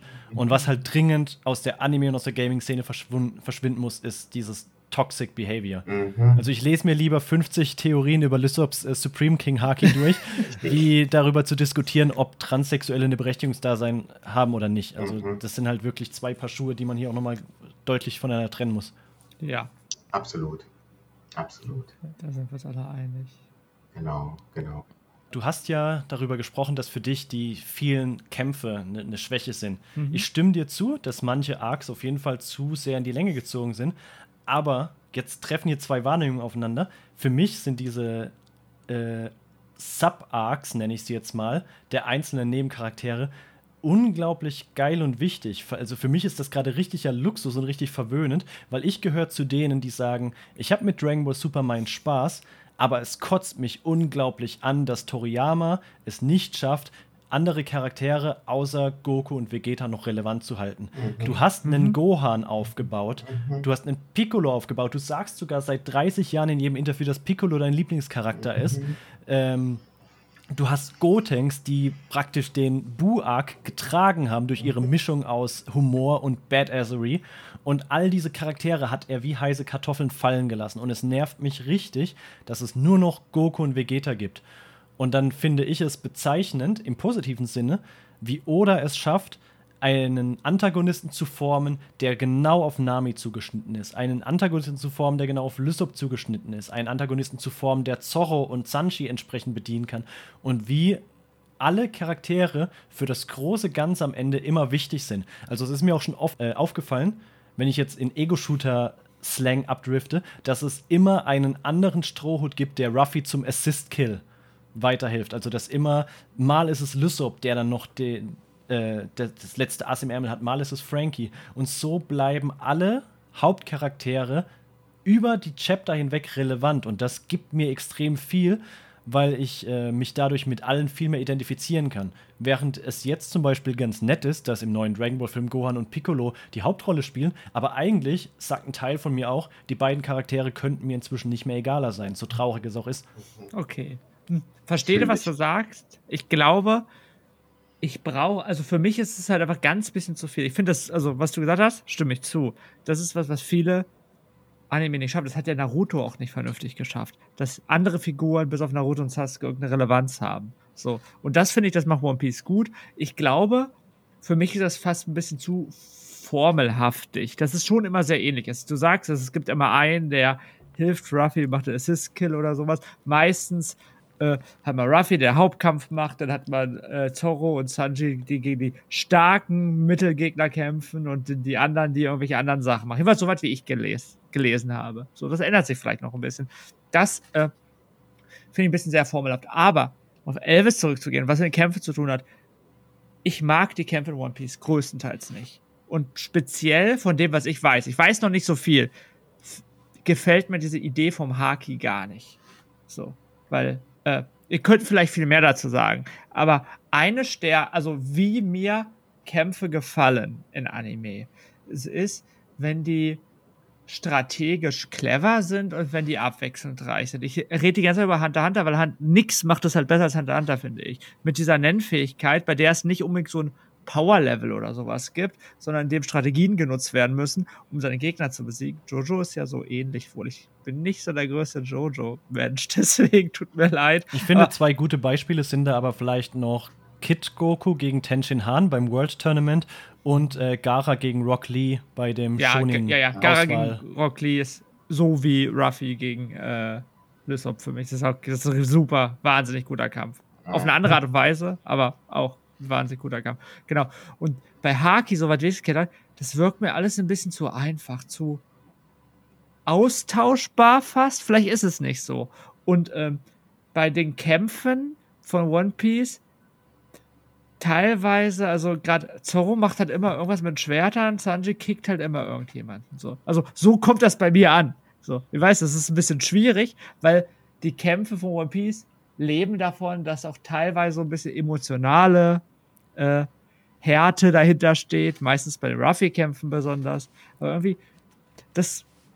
Und wenn mich die Kämpfe bei einem Kampf-Anime nicht ganz so stark catchen, ist es ein Problem. Dabei sage ich nicht, dass nicht alle mich nicht catchen. Also Along, super, kann man nichts gegen sagen. Äh, Water 7 Arc, äh, fast alle Kämpfe sind wirklich super. Aber deswegen habe Thriller Bark schon genannt. Hat mich gar nichts interessiert. Ich fand alle Kämpfe wirklich schrecklich. Also, ich hätte am liebsten durchgeskippt. So, durch den ganzen Arc. Also, vielleicht der letzte Kampf gegen Gakumori war ganz okay. Aber sonst so war das für mich so, ich habe da keine Lust, das zu sehen. Und das, ja, genau. Das fand ich ein bisschen schade. Speziell halt im Vergleich zu vielen anderen Serien. Wobei, Bleach macht das mindestens genauso schlecht, finde ich. Am Ende jedenfalls. Ähm, ich kann dazu ja auch nur bis Episode 7 oder bis ja. Chapter 700 sprechen, mhm. aber ich kann deinen Eindruck ähm, zu einem gewissen Grad nachvollziehen. Wenn man sich jetzt anguckt, Ruffy gegen Arlong, dann spielt Taktik eine sehr große Rolle. Ruffy versucht sehr viel, um irgendwie die Defensive und Offensive von Arlong zu durchbrechen. Und am Ende gewinnt er ja eigentlich, indem er seine größte Stärke gegen Arlong selbst wendet, indem er all die Karten, die Nami über die äh, zehn Jahre da angefertigt hat, zerstört und Nami damit zeigt, dass sie frei ist und dass ihm diese Karten nichts bedeuten, sondern nur das Abenteuer, das vor ihnen liegt. Ja. Und Along, der durch seine Machtgier und, und seine, seine Herrscher, Herrschensgier in dem Moment halt auf die Karten achtet, die da aus dem Fenster fliegen, die da zerstört werden und Ruffy damit halt die Möglichkeit zum finalen Angriff gibt. Also er bricht, er lockt ihn aus der Reserve. Und diese Taktik, die geht ab dem CP9-Arc so ein bisschen verloren, weil dann hast du Ruffy mit dem typischen schonen Power-Up. Er geht in Gear 2. Du hast Rob Lucci, der sich halt in ein Tier verwandeln kann. Und ab dem Moment wird es halt dieses typische Pau, Pau, Bash, Bash, genau. laute Schriftble äh, diese, diese Schriftwörter, die äh, durchs Bild springen. Und da ist es dann so ein bisschen dieser 0815 schonen Style und dieses taktische geht ein bisschen verloren, aber genau das gleiche könntest du ja zum Beispiel auch über den Sprung von Dragon Ball zu Dragon Ball Z sagen. Ja, Dragon Ball Z hat, streng, hat keine guten Kämpfe, finde ich. Ich persönlich. Außer ich Cell, gegen, Cell gegen Goku. Ja, okay. Ha, bin mir nicht, bin, bin mir nicht ganz sicher. Also ich bin Dragon Ball Z, ich habe mir das irgendwann nochmal angeguckt. Wenn ich jetzt ganz ehrlich bin, ich glaube, ich bin dir nicht beliebt, ich finde, das ist nicht besonders gut mehr in der heutigen Zeit. Aber ja, ich weiß, das ist komisch. die, alte, die alte Dragon Ball Serie ist immer noch großartig, finde ich, by the way. Ja. Aber bitte schick keine Morddrohungen jetzt an Shin. Tut mir leid. Kerl. Tut mir leid. Ähm, und äh, Elvis, kannst du zum Supreme Haki mehr sagen? Ich nämlich nicht. Also bei mir ist es immer noch nicht erklärt und ich finde halt auch, dass äh, Leute mit dem Blick ausnocken zu können. Also gerade im äh, Fischmenschen-Arc, wo ja. er dann irgendwie einmal blinzelt und dann sagt, äh, ähm, äh, äh, Hody Jones, oh mein Gott, er hat schon 50.000 von unseren 150.000 Männern besiegt. Das, da, da geht dann schon ein bisschen ähm, was verloren. Da, da stimme ja. ich Shin auf jeden Fall zu. Also es wird ein bisschen weiter vertieft, das ganze Haki-Thema. Mhm. Ähm, weil es gibt im Wano-Arc gibt es dann ähm, nochmal, ähm, die nennen das ein bisschen anders, das ist aber im Prinzip das Gleiche. Ähm, das, also im Deutschen heißt es dann das Königshaki. Ähm, so genau wird es jetzt bisher noch nicht ähm, erklärt. Also es das heißt ja nur, der, wer einen stärkeren Willen hat und dem standhalten kann, kann stehen bleiben, der Rest kippt um oder schafft es einfach nicht. Ich vermute aber sehr stark, dass sobald es mal zu diesem Flashback von dem Königreich kommt, also mit der verlorenen Geschichte, dass das bestimmt nochmal groß aufgegriffen wird. Mhm. Weil das, also so fühlt sich auf jeden Fall an. Ne, dass das also eine, etwas aus der Vergangenheit ist, das halt bis irgendwie mit den D-Trägern mitgegeben wird und so. Ähm, ich vermute, das kommt, kommt noch. Ja. Shin, du hast uns noch gar nicht erzählt, aber es passt gerade so hervorragend. Was war denn jetzt der Grund, dass du One Piece gedroppt hast? Ähm, ich habe ich hab One Piece in der Fischmenscheninsel dreimal gedroppt, by the way. Ich habe es dreimal versucht, wieder anzufangen. Und ich finde, diese. Äh, ich, Im Endeffekt, ich habe, glaube ich, zwar bei Thrillerbug, ich glaube, Thrillerbug finde ich ein bisschen schlechter sogar noch, aber irgendwie, also die Fischmenscheninsel kam nach Marineford. Marineford ist großartig. Ich als nicht Wolf Hiesel sagt, das ist also extrem stark arg. Das, äh, das mit dem Gefängnis kam vor Marineford, oder? Gott, ja, ja, genau. Sie brechen erst aus dem Gefängnis raus und dann. Ja, ja, Impel Down, großartig. Buggy ist ein super geschriebener Charakter, aber nicht drüber geredet. Wirklich. Äh, ja. Über den muss ich immer, immer lachen. Äh, genau. Und dann kommt diese Fischmenschen. Sie ist sehr langsam. Okay, verstehe ich. Äh, man braucht ja so ein bisschen, man muss so ein bisschen runterkommen nach so einem großen Kampf. Irgendwie wurde diese Fischmenschen, soweit ich mich erinnere, sehr, sehr stark gehypt in dem Manga. Das ist was ganz Besonderes ja. ist. Wie äh, die, diese ganze Rassismusgeschichte dahinter wurde sehr stark gehypt. Das ist ganz viel. Und irgendwie kam mir auf der einen Seite davon viel zu wenig, so von diesen ganzen spannenden Themen, die angesprochen wurden. Auf der anderen Seite, das ist das andere Problem für mich, ist, ich finde, der Hody Jones, bis dahin ist mit Abstand der langweiligste Bösewicht. Also, dass die Person, also die ganzen New Fishman, äh, Pirates heißen die oder Neufische? Ja, ja, ja, ja genau. Genau, die, ja, ja, äh, die äh, äh, sind im Vergleich zu den vorherigen Bö bösewichten Antagonisten irgendwie, da fehlt mir was. Da fehlt mir irgendwie so eine Verbindung, die ich zu denen aufbauen kann. Da fehlt mir so diese, vielleicht auch einfach Sympathie, ich weiß es nicht. Und ich glaube, ein Grund dafür ist, aber das ist jetzt eine Theorie, die ich habe, dass Oda zeigen wollte, wie sehr die Strohhut-Piraten sich nach dem Timeskip verändert haben und dafür so ein bisschen so eine ja, Wegwerfgegner oder wie das denn so ein bisschen gemein braucht, aber sondern eher Personen braucht, die dafür da waren, zu zeigen, wie sehr sich die verändert haben, so die Strohhut-Piraten. Ja. Und das, finde ich, hat sich ein bisschen zu sehr dargestellt. Und ich glaube, witzigerweise, das, was danach kommt, werde ich gerne mögen. Ich habe gesagt, Marineford, Water 7 sind Peak schon in Unterhaltung. Und äh, Impel Down war auch gut. Äh, ich finde das ganz interessant, weil das, was, was schön, was du gerade sagst, das ist so ja. das, was sehr viele im, im One Piece, äh, äh in der One Piece Community sagen. So, ah, okay, witzig. Ja, wirklich, also du hast es wirklich auf den Punkt gebracht. Das finde ich richtig interessant. Witzig. Und also es ist, es war wirklich, also auch für mich, wir waren alle gehypt damals, weil, yo, eigentlich seit dem Arlong Park ja. weiß man, okay, da gibt es eine Insel, da leben die Fischmenschen. Okay, man lief Arlong Park. Ich glaube, in Japan war es 2000, 2000 oder 99. Also hm. richtig lang. Und dann kam der Fischmenschen, äh, äh, Fischmenschen Insel A kam dann 2010, ging ja dann los. Und die Leute haben dann zehn Jahre lang, über zehn Jahre lang gewartet, okay, was krass passiert da und oh, da muss es ja einen richtig starken Gegner geben und wow, wir freuen uns richtig drauf und ja, dann waren halt viele enttäuscht, dass halt Hody Jones einfach kein starker Gegner war, weil, wie du auch gesagt hast, äh, oder einfach zeigen wollte, okay, die haben jetzt zwei Jahre lang trainiert, die müssen ja auch was zeigen, dass sie halt jetzt nicht mehr zu schwach sind, um irgendwie gegen einen Gegner so hart zu verlieren, wie sie gegen Bär verloren haben, zum Beispiel. Ja. Ne? Und das hatte halt viele, hat das aufgeregt und viele haben gesagt, ey, das fand ich nicht cool. Ich fand es cool, weil, weil sie halt so stark geworden sind. Ja, ja. ziemlich, ziemlich gefühlt, als, also da gibt es die eine Szene, da ähm, laufen sie auf diesem großen Platz, das sind ja dann die 100.000 Fischmenschen. Und Ruffy läuft dann da lang und dann kommen zwei von den Leuten von, von Holy Jones und Zoro und Sanji, schlagen sie weg und Ruffy macht 50.000 mit seinem Königshake weg. Das, das, hat mich einfach direkt, oh. Und ich bin, sobald jemand anfängt zu schreien, bin ich sowieso. oh, liebst du Black Clover? also ich bin, ich bin, ich bin ziemlich, ziemlich leicht zu beeindrucken.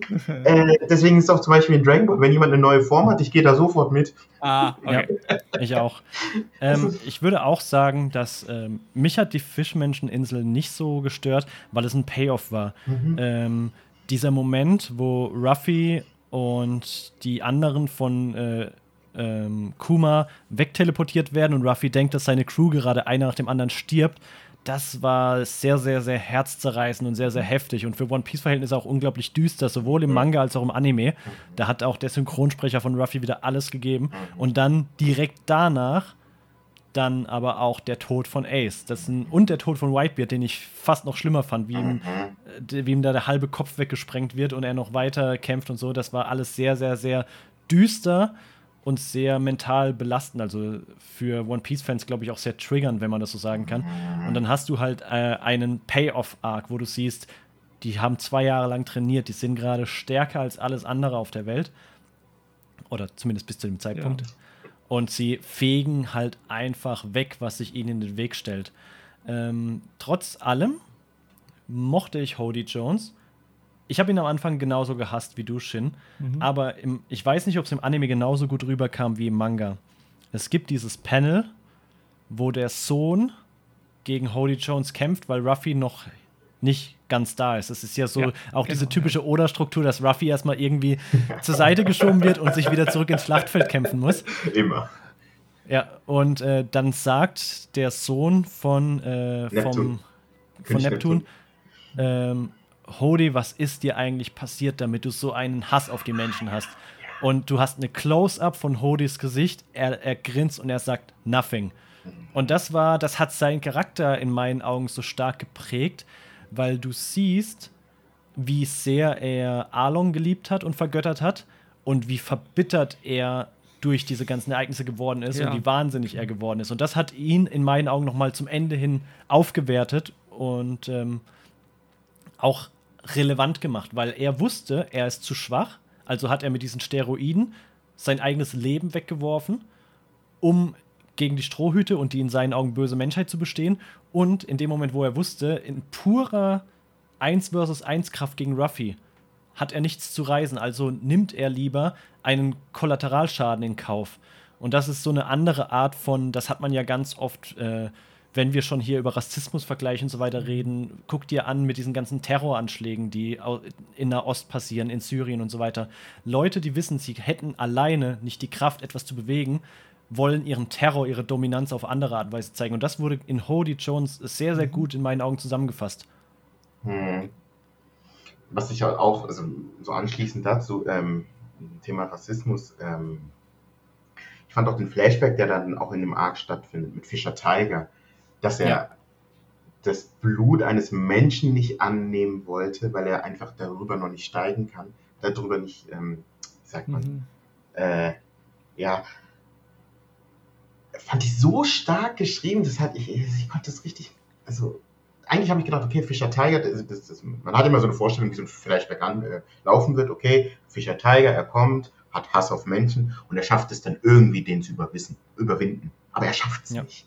Er stirbt lieber, als dass er das Blut eines Menschen annimmt diese Qualitäten einer, eines, eines Kapitäns oder diese Qualitäten eines Menschen mit Reichweite, die fand ich so unfassbar stark, auch die Message dahinter. Zu sagen, ich persönlich, ich kann den Menschen nicht verzeihen, was mir alles passiert ist, aber ich möchte nicht, dass mein Volk und meine Menschen diesen Hass weitertragen. Also er hat ja im Prinzip was gegen den Hass getan, genau. auch wenn er ihn selbst für sich nicht überwinden konnte. Und das genau. war auch eine unglaublich starke Botschaft. Ja. Ja, ja das, das war auch gut und das plus das Ende, das habe ich auch alles am Stück gelesen. Das war halt der Anfang, der mich zwei oder dreimal rausgeholt hat. Also die ersten, ja. wie viel waren 20 Kapitel, was weiß ich, so, wo nicht so wirklich was passiert ist. Und ich glaube, ich mochte auch die Nebencharakter, also diese Cammy, Cammy hieß die, oder? Genau, die und äh, dem fand ich im Vergleich zu den ganzen anderen, also wenn du mit Vivi oder so vergleichst, so, finde da fehlte mir irgendwie, was ich hier aufbauen konnte. Aber das ist vielleicht jetzt was Kleines. So, weiß nicht, wie wichtig das für andere Personen ist. Mhm. Elvis, würdest du denn sagen, dass One Piece ab dem Timeskip nicht nur ernster, sondern auch insgesamt politischer geworden ist? Weil wir haben ja ähm, das Thema Menschenhandel, was ähm, da ein ganz großes Thema spielt. Wir haben das Thema Rassismus im äh, Fischmenscheninsel-Arc und direkt danach in äh, Punk Hazard haben wir das Thema mit der Kindesentführung und den Experimenten an Menschen, an Tieren. Also es ist ja schon, du hast ja schon gesagt, der Humor wurde weniger, aber ist es auch insgesamt politischer und erwachsener geworden? Ja, ich finde, ja, auf jeden Fall. Ähm, vor allen Dingen auch, was danach dann alles passiert, wenn du jetzt überlegst, also ähm, Punk Hazard, Punk Hazard Arc wird ja, ähm, ist ja Lorda, der ja dann ähm, auch seinen Plan offenbart.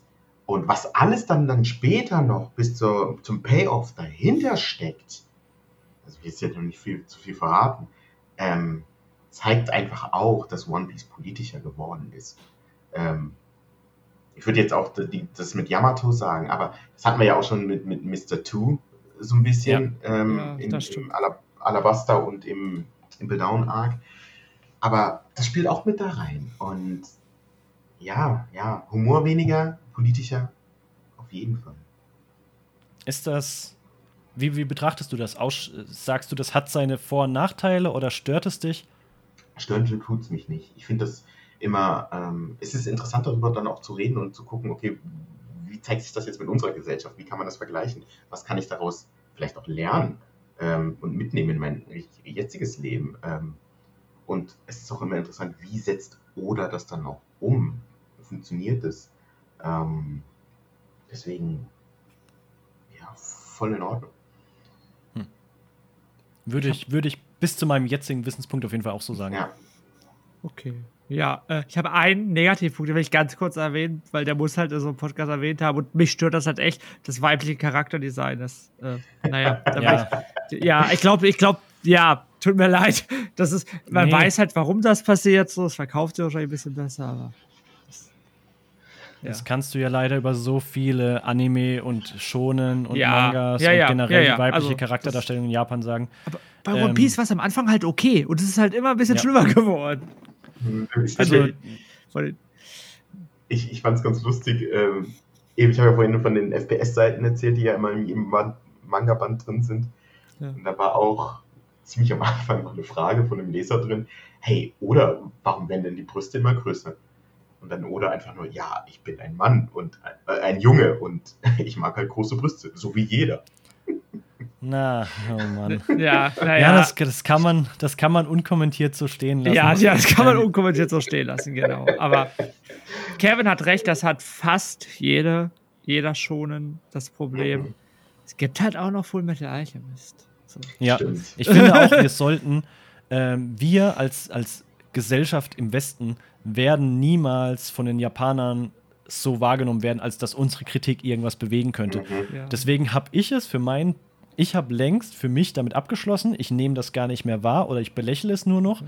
Aber wenn dann so positive Beispiele sind, die es besser machen, wie zum Beispiel Jujutsu Kaisen oder Full Metal Alchemist, die starke Frauenbilder, unabhängige Frauenbilder ja. haben, die nicht sexualisiert dargestellt werden, dann hebe ich das umso mehr hervor. Ja. Weil ich glaube, wenn, wenn Japan sieht, oh mein Gott, äh, Jujutsu Kaisen ist voll der, hat voll die krassen Verkaufszahlen im Westen, dann hat das mehr Einfluss auf die, wie wenn fünf Leute auf Twitter schreiben, ich finde Namis Brüste jetzt aber echt zu groß. Mhm. Ja. Also mehr so hoffen, dass wir einen positiven Impact schaffen können, der dort mhm. äh, äh, etwas bewegt, wie, weil unsere Kritik ist denen leider scheißegal. Ja, ja, genau. Aber die Entwicklung, also das Jujutsu Kaisen, auch Demon Slayer, sogar mal Hero Academia, das sind die, also Frauenbild auf jeden Fall besser als früher. Das ist da wahr. Gibt es, auch da gibt es Kritikpunkte, immer mal wieder, aber es ist besser als früher, denke ich auch. Und das, äh, hey, Gesellschaft, lass uns feiern. So. Was wohl. Mhm. Um das Ganze ein bisschen noch mit Good Feelings und ein bisschen rund zu beenden, wir haben jetzt ja oft gesagt, so ein Fandom wäre nichts ohne Spinner, die voller Leidenschaft dafür brennen. Und deswegen, Shin, ich bin gespannt, ob du es auch schaffst oder ob du eine klare Vorstellung davon hast. Als letzte Challenge für heute Abend bitte ich euch, eure Theorie zu nennen, wie One Piece enden wird. Vielleicht fängt Elvis an, dann hat Shin einen Moment, um drüber nachzudenken. Ich habe ich, ich, ich hab schon eine Antwort, weil ich darüber schon mal geredet habe. Okay. Okay. Also, wie One Piece enden wird. Ähm, oder vielleicht erstmal, was ist das One Piece? Ich glaube, also ihr habt ja vielleicht, wann, wann war das? Das war Marineford, nach Marine, Postmarineford war das. Da hat, da stand Ruffy bei Ace und bei Sabu. Und Ace und Saab, alle haben ihre Träume gesagt. Ähm, und sie haben dann Ruffy angeguckt und man sieht im Anime so wie im Manga, sieht man es nur ähm, offscreen. Also er sagt, ja, ich möchte und dann sieht man nur die Gesichter von den beiden und die sagen, hä? Was? Spinnt er? Und man denkt so als, als Leser oder Zuschauer, denkt man, okay, er hat jetzt gesagt, er möchte König der Piraten werden. Ja, war auch mein Gedanke. Ist es nicht. Ist es nicht. Ich glaube, das steckt noch viel mehr dahinter. Da gibt es noch ein paar Entwicklungen, die jetzt bis, bis, bis zum aktuellen Stand äh, passieren, ähm, die das ein bisschen nochmal ähm, befeuern, dass das nicht der Satz war. Ähm, okay. Genau. Und deswegen glaube ich, am Ende vom One Piece wird es eine riesen Party geben, weil Ruffy sein größtes Ding, was er will, ist ähm, mit allen feiern zu können mit allen Freund Leuten Freunde zu werden. Ja. Und das wird, also das wird am, ganz am Ende passieren. Was aber noch dahin passiert ist, es gibt eine Theorie, die hat mir sehr gut gefallen, die ist schon über zehn Jahre alt. Und zwar, ähm, es gibt ja, ihr kennt ja die Welt, geteilt durch mhm. vier Blues mit Red Line und der Red Line. Und es gibt die Theorie, dass die drei Waffen, die es gibt, die antiken Waffen, Uranus, Pluton und ähm, Poseidon, dass die zusammen die Redline zerstören, weil das, ähm, ah, das weiß ich jetzt gerade nicht mehr. Ich glaube, weil das von den Tenryubito irgendwie erschaffen worden ist und damit es einfach ähm, die Freiheit kommt. Dadurch würde die Fischmenscheninsel nämlich mit, was sie als Wunsch haben, ähm, an die Oberfläche zu kommen, könnte passieren. Dadurch würde der All Blue entstehen, weil alle Meere, dadurch, dass die Redline nicht mehr da ist, ähm, alle Meere zusammenfließen würden. Und Sanji sagt ja immer, okay, ja, der All Blue, das leben alle Fische aus einem Gewässer. Würde dadurch passieren. Ähm, und dadurch eben, es gibt keine Grenzen mehr. Und deswegen glaube ich, das ist so das, was uns am Ende erwartet. Wie es dazu dann kommen wird, schauen wir mal. Also es ist eine gute Theorie, die geht noch viel, viel, viel, viel, viel weiter. Ähm, aber ich, ich denke, das wird mal die Zerstörung der Redline und das äh, das wird so das, das Ende von One Piece sein, ja. hätte auf jeden Fall auch einen sehr starken Bezug zur asiatischen Geschichte, ob es jetzt eben die Feudal Feudalzeit aus Japan war mit den abgegrenzten Ländern oder jetzt auch die chinesische Mauer. Das hat ja sehr, sehr tiefen Kern in, in der asiatischen Historie, dass diese Länder sich eigentlich vom Rest der Welt abschotten wollten und dadurch eigentlich nichts als Nachteil erfahren haben. Und das äh, ist auf jeden Fall sehr, sehr. Und ist ja auch heute wieder ein Thema mit der Mauer in Mexiko und dem ganzen mhm. Scheiß, der da passiert ähm, dass eigentlich das Öffnen von Grenzen und das Leben als eine gemeinsame große Gesellschaft ähm, viel ja. erstrebenswerter und, und mhm. kulturell bereichernder ist, als sich zu isolieren. Richtig. So, Shin. Ich glaube, es wird auf jeden Fall einen großen Kampf geben. Ich glaube, das ist jetzt auch nicht so überraschend. Ich weiß gar nicht. Äh, ich würde jetzt noch denken, soweit ich finde, dass der Großkampf am Ende gegen Blackbeard ist. Vielleicht weiß man ja. jetzt schon viel mehr und das gibt es halt nicht mehr. vielleicht wurde er auch schon besiegt. Kann mir nicht vorstellen. Nee, der ist okay. noch da. Okay, ähm, genau. Und ich habe irgendwie so im Kopf, dass Ruffy den Kampf gewinnt. Und zwar indem Corby heißt er oder so, sich opfert. Ja und äh, sozusagen mit ihm zusammen wiederkommt, weil die ja ganz am Anfang so erstes mhm. Arc was gemacht haben. Dann im, sieht man, weil die haben irgendwie ums One Piece gekämpft, man sieht Ruffy und seine Crew zum One Piece segeln. Alle auf der äh, auf dem Schiff sind glücklich ich habe irgendwie ganz vielleicht die Idee, dass äh, Lysop vorher sterben, wird. Ich bin mir nicht ganz sicher im letzten Kampf. Aber ich, ich weiß nicht, ob Oda sich traut, sowas zu machen. Ähm, und jedenfalls, man sieht halt nicht, was das One Piece ist am Ende. Da bin ich mir ziemlich sicher. Also, man sieht die drauf zusegeln, zu irgendwas oder irgendwie in die Richtung zu irgendwas und dann ist es vorbei. Man sieht nur, wie die glücklich auf dem Schiff sind. Aber meinst du nicht, dann werden die Leute dann. Ja, natürlich, ja, natürlich, die werden richtig sauer. Ja, also, ich meine, das ist halt eine der ersten Theorien, die es gab, war, ist irgendwie, dass One Piece ist. Die Reise. Die Reise, genau. Und ich glaube halt, das ist halt super cheesy und einfach, aber. Das hat One Oda Piece ja steht halt dafür.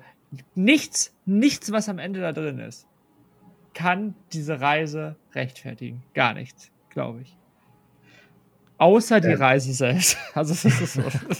Ja, ja also, also wie der Kevin gerade gesagt hat, Gott, also, ja, oder hat es schon dementiert, dass das passieren wird, weil er hat gesagt, den Hass will er nicht auf sich nehmen. Ah, sorry, wusste ich nicht. Aber ich, ganz ehrlich, ich würde mich freuen als Leser, wenn das so wäre, weil ich glaube, das wäre das, also voraussehende, voraussehbare, aber sehr passende Ende der Serie. Aber naja, so bin ich.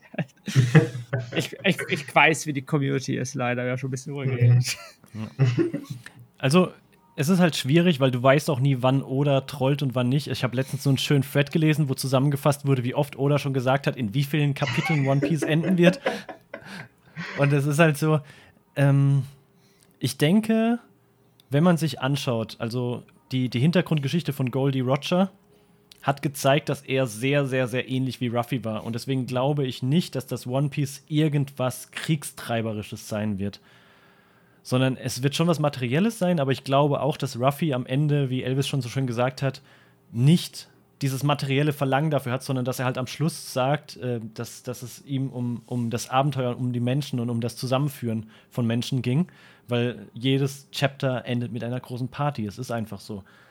Ich glaube aber trotzdem, dass uns im finalen Chapter viel erwarten wird. Äh, ich habe mir auch schon Kopf drüber gemacht, ob Oda tatsächlich einen der Strohhüte sterben lässt. Ist so ein ganz großes Thema. Ich bin mir aber sehr sicher, dass, äh, also in meinem Kopf ja. stehen halt Ruffy und Blackbeard vor einer großen, großen Schatztruhe, also einer gigantisch großen Schatztruhe. Und äh, Shanks wird von Blackbeard getötet, um nochmal wirklich so die le diesen letzten Batzen Hass, den wir noch in uns tragen, nochmal auf Blackbeard zu kanalisieren, weil Blackbeard ist im Prinzip für jedes schreckliche Event, Event, das es bisher in One Piece gab, trägt Blackbeard die Verantwortung. Und ich glaube, am Schluss will Oda nochmal so dieses perfekte Feindbild ah, schaffen. Mhm. Ähm, nur um uns dann, nachdem Blackbeard gestorben ist, die schlimmste und tragischste Backstory reinzuwürgen, die es je gab. So, Ruffy tötet Blackbeard, weil Ruffy tötet ja normalerweise auch nicht. Und dann gibt es irgendwie so diesen, diesen ja. Severus Snape-Moment aus Harry Potter, mhm. dass Blackbeard ihm nochmal so an die Schulter fasst und sagt: Junge, ich hab's nur für das. Und, dann kommt halt so ein richtig schlimmer Tierjerker Backstory. Ich glaube aber dann halt auch, dass es nicht um das One Piece per se materialistisch gehen wird, sondern dass es dann eben zu der Erkenntnis kommt, was Hass in uns auslöst, wohin uns unsere äh, äh, traumatischen Ereignisse führen und wie Ruffy halt immer derjenige war, der sich dagegen gestellt hat. Ja. Dieser Moment in, ähm, in diesem männlichen Auktionshaus, wo die Celestial Dragons auf Hachi einschießen und was Ruffy in dem Moment empfindet, obwohl Hachi all dieses Leid Nami zugefügt hat, das ist für mich so ein bisschen. In dem Moment dachte ich, das ist das One Piece. Ohne dass es das jetzt wirklich ist, Ja, aber eigentlich so ich, ja, dieses, Mhm, absolut, ja. was Ruffy aus dem Ganzen macht und was er rauszieht. Und ich bin davon überzeugt, dass ähm, Smoker der neue Admiral der Marine wird und dass es mehr am Schluss darauf hinauslaufen wird, dass es nie darum ging, dass Piraten die Bösen sind und die Marine die Guten, sondern dass, ähm, dass es der Mensch selbst ist, der entscheidet, was er halt daraus macht. Mhm.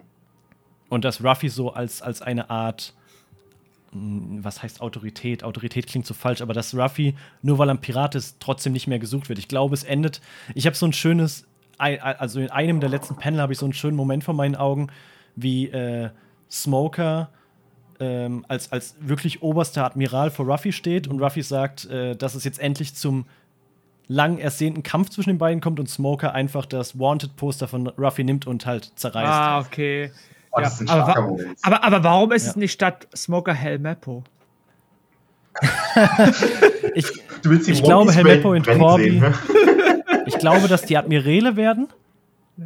Na, Also, also, ich glaube nicht, dass sie sterben, aber ich glaube, dass sie Ja. einfach nur normale Admirale werden. ja, ja, ja. Das, das war natürlich auch nur so ein ganz kleiner äh, Spaß, Spaß eingeworfen. Wir müssen ja auch ein bisschen Spaß haben hier.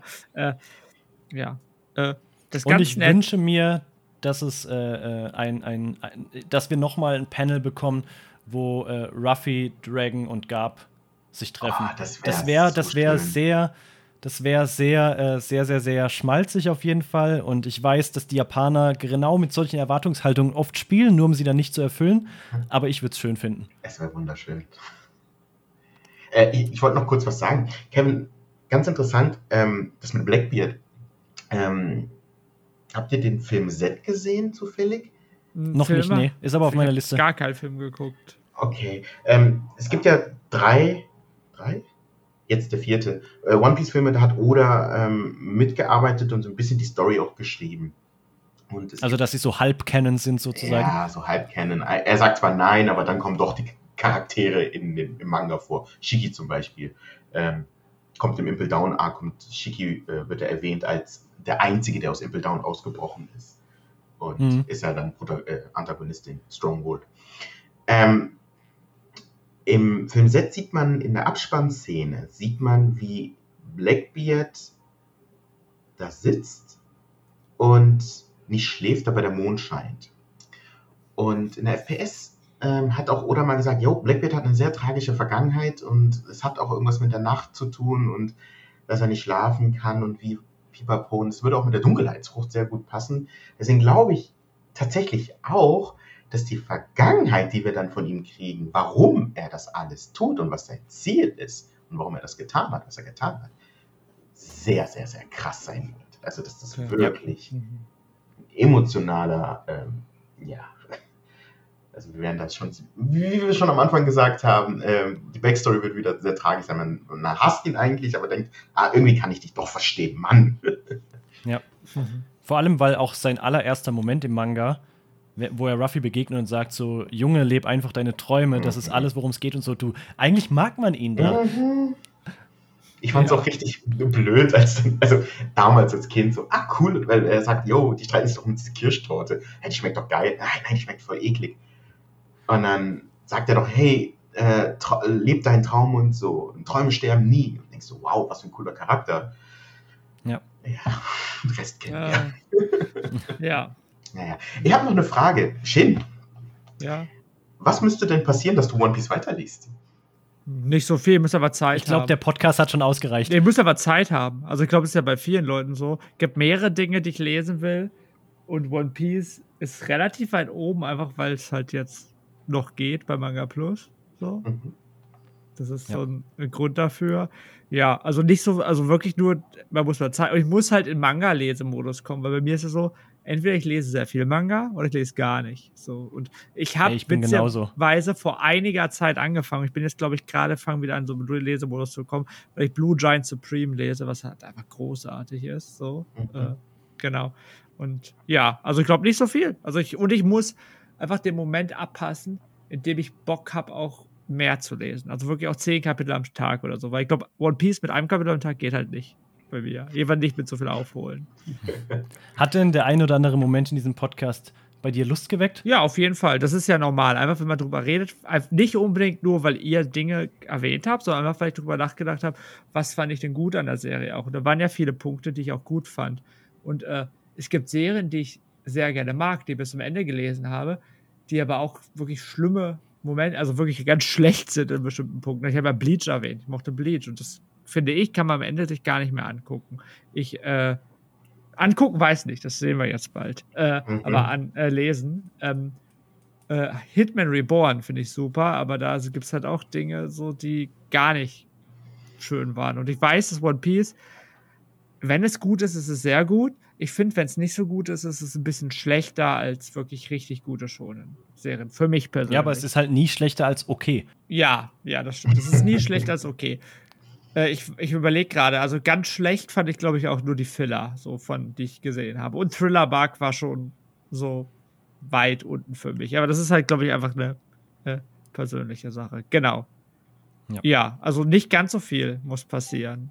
So, und ich glaube, äh, vielleicht lege ich, setze mich auch drei, vier Tage hin und fange an zu lesen und sage euch dann Bescheid und sage, hey, guck mal, ich habe gelesen. Dann ja. feiern wir, dann feiern wir eine One Piece Party. Ja, genau können wir das. gerne machen. Vielleicht, äh, vielleicht sogar im echten Leben. ja. ja. ja. Äh, eine wichtige Frage habe ich noch, bevor es jetzt einfach so. So, wer glaubt ihr, ist mein Lieblingscharakter von, und von wem habe ich eine Figur hier? Ich kann. Ja, das, das hatte ich auch auf dem Schirm noch, keine ja, Sorge. Okay, okay, okay. Ich, äh, ich hätte auch einen Tipp gegeben. Und zwar der Tipp ist, wir haben über die Figur noch nicht geredet heute. Ach so, oh. Oh, oh ja, genau. scheiße, weil ich hätte, ich hätte Smoker gesagt. Ich hätte also mein Tipp war Smoker. Ja, also Lysop ist die Nummer zwei und Lysop, würde ich sagen, ist auch schon sehr besonders für mich. Also, ja, er ist schlau, aber ja. Es ist sehr ja, gemein. Das, das ich würde sagen, es ist schon wirklich sehr gemein. so ein bisschen heraus. Ja. Nee, aber dass du Lysop magst, hatte sich ja im Verlauf des Podcasts herauskristallisiert, auf jeden Fall. Aber äh, mein Tipp war trotzdem Smoker, weil du am Anfang gesagt hast, dass dir so Charakterentwicklungen sehr, sehr wichtig sind. Mhm. Und ähm, gerade im ähm, immer dann, wenn Smoker auftritt, passiert sehr, sehr, sehr viel zwischen Smoker und Ruffy und wie er auch die sogenannte Gerechtigkeit der Marine selbst anfängt zu hinterfragen. Und deswegen war das mein Tipp. Aber jetzt bin ich dann doch gespannt, wer es tatsächlich ist. Smoker ist auch in den Top 10. Mindestens. Ja, doch, Sehr Top schön. 10 so, ja. Ich werde nie drauf kommen. Das ist, so. ist es jemand aus der Strohbande? Kein Hauptcharakter. Das ist das Kein Problem. Okay, welcher Arc? Äh, Alabasta. Alabasta. Sir Crocodile? Nee, Prinzessin Vivi. Sir Crocodile ist auch sehr weit oben. Oh. Ich habe eine Figur davon, das hilft halt nicht, was von jedem One Piece Charakter eine Figur gibt. Ja. Hast du sie griffbereit, die Figur? Ja. Äh, halt mal nur so, nur so. so äh, an den Griffbreit nicht, nee. Oh, ich müsste bis also. da hin. Ja, ich muss mich bewegen. Oder ist es, ist es Karu? Ja, es ist Karu. Karu ist der beste Charakter One Piece. ja, Elvis, du bist so gut. ja, nein, ich meine das ernst. Ich, ich habe jedes Mal, wenn ich Karu sehe, richtig großes Lächeln. Aber wenn man mich ein bisschen besser kennt, weiß man, ich stehe einfach auf Tiere und ich liebe Tiere in Anime. Ich finde Laboom auch, ist halt auch super, aber Karu irgendwie ist eine Figur, die nichts sagt und trotzdem so viele Emotionen in sich hat. Ja, und das ist einfach ja, eine, Witz ja. und es ist eine witzige Ente. Also, tut mir leid, es ist zusätzlich eine witzige Ente. Wenn einer von euch mal irgendwann äh, Taiso Samurai gucken wird, das ist ein Sportanime, der super ist, äh, also Kevin eher nicht, also ja, Elvis, äh, da, da gibt es halt auch so einen verrückten Vogel, der Big Bird heißt. Und irgendwie diese ganzen Tiere, die packen mich immer. Wenn man den rausnimmt, hätte, hätte Lysop gewonnen. Also. Okay.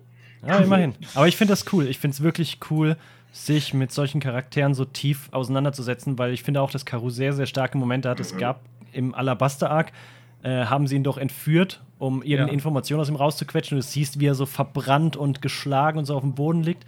Oh Gott. Richtig, richtig stark. Richtig Ja, stark. Ich mag es auch, wenn Charaktere mit ihrer Mimik und Gestik arbeiten und nicht äh, reden können. Also wenn alles praktisch ohne Sprache passieren muss. Äh, Fasziniert mich immer sehr. Mhm. Ja. Okay. Wenn, wenn, wenn, wenn wir schon von Lieblingscharakteren sind, Ja. bei, bei Lieblingscharakteren sind, Kevin, wer ist deiner? Ähm, Stand jetzt. Das ist jetzt gemein, weil dann sagt ihr, ich war so faul bei, bei Shin, aber bei mir ist es tatsächlich gerade Smoker. Mhm. Weil ähm, alle Argumente, die ich schon genannt habe, ich finde es halt großartig. Gerade im Punk Hazard Arc kam rüber, wie wichtig ihm seine Männer sind, aber auch mit wie viel Überzeugung er seinen Beruf bei der Marine ausführt.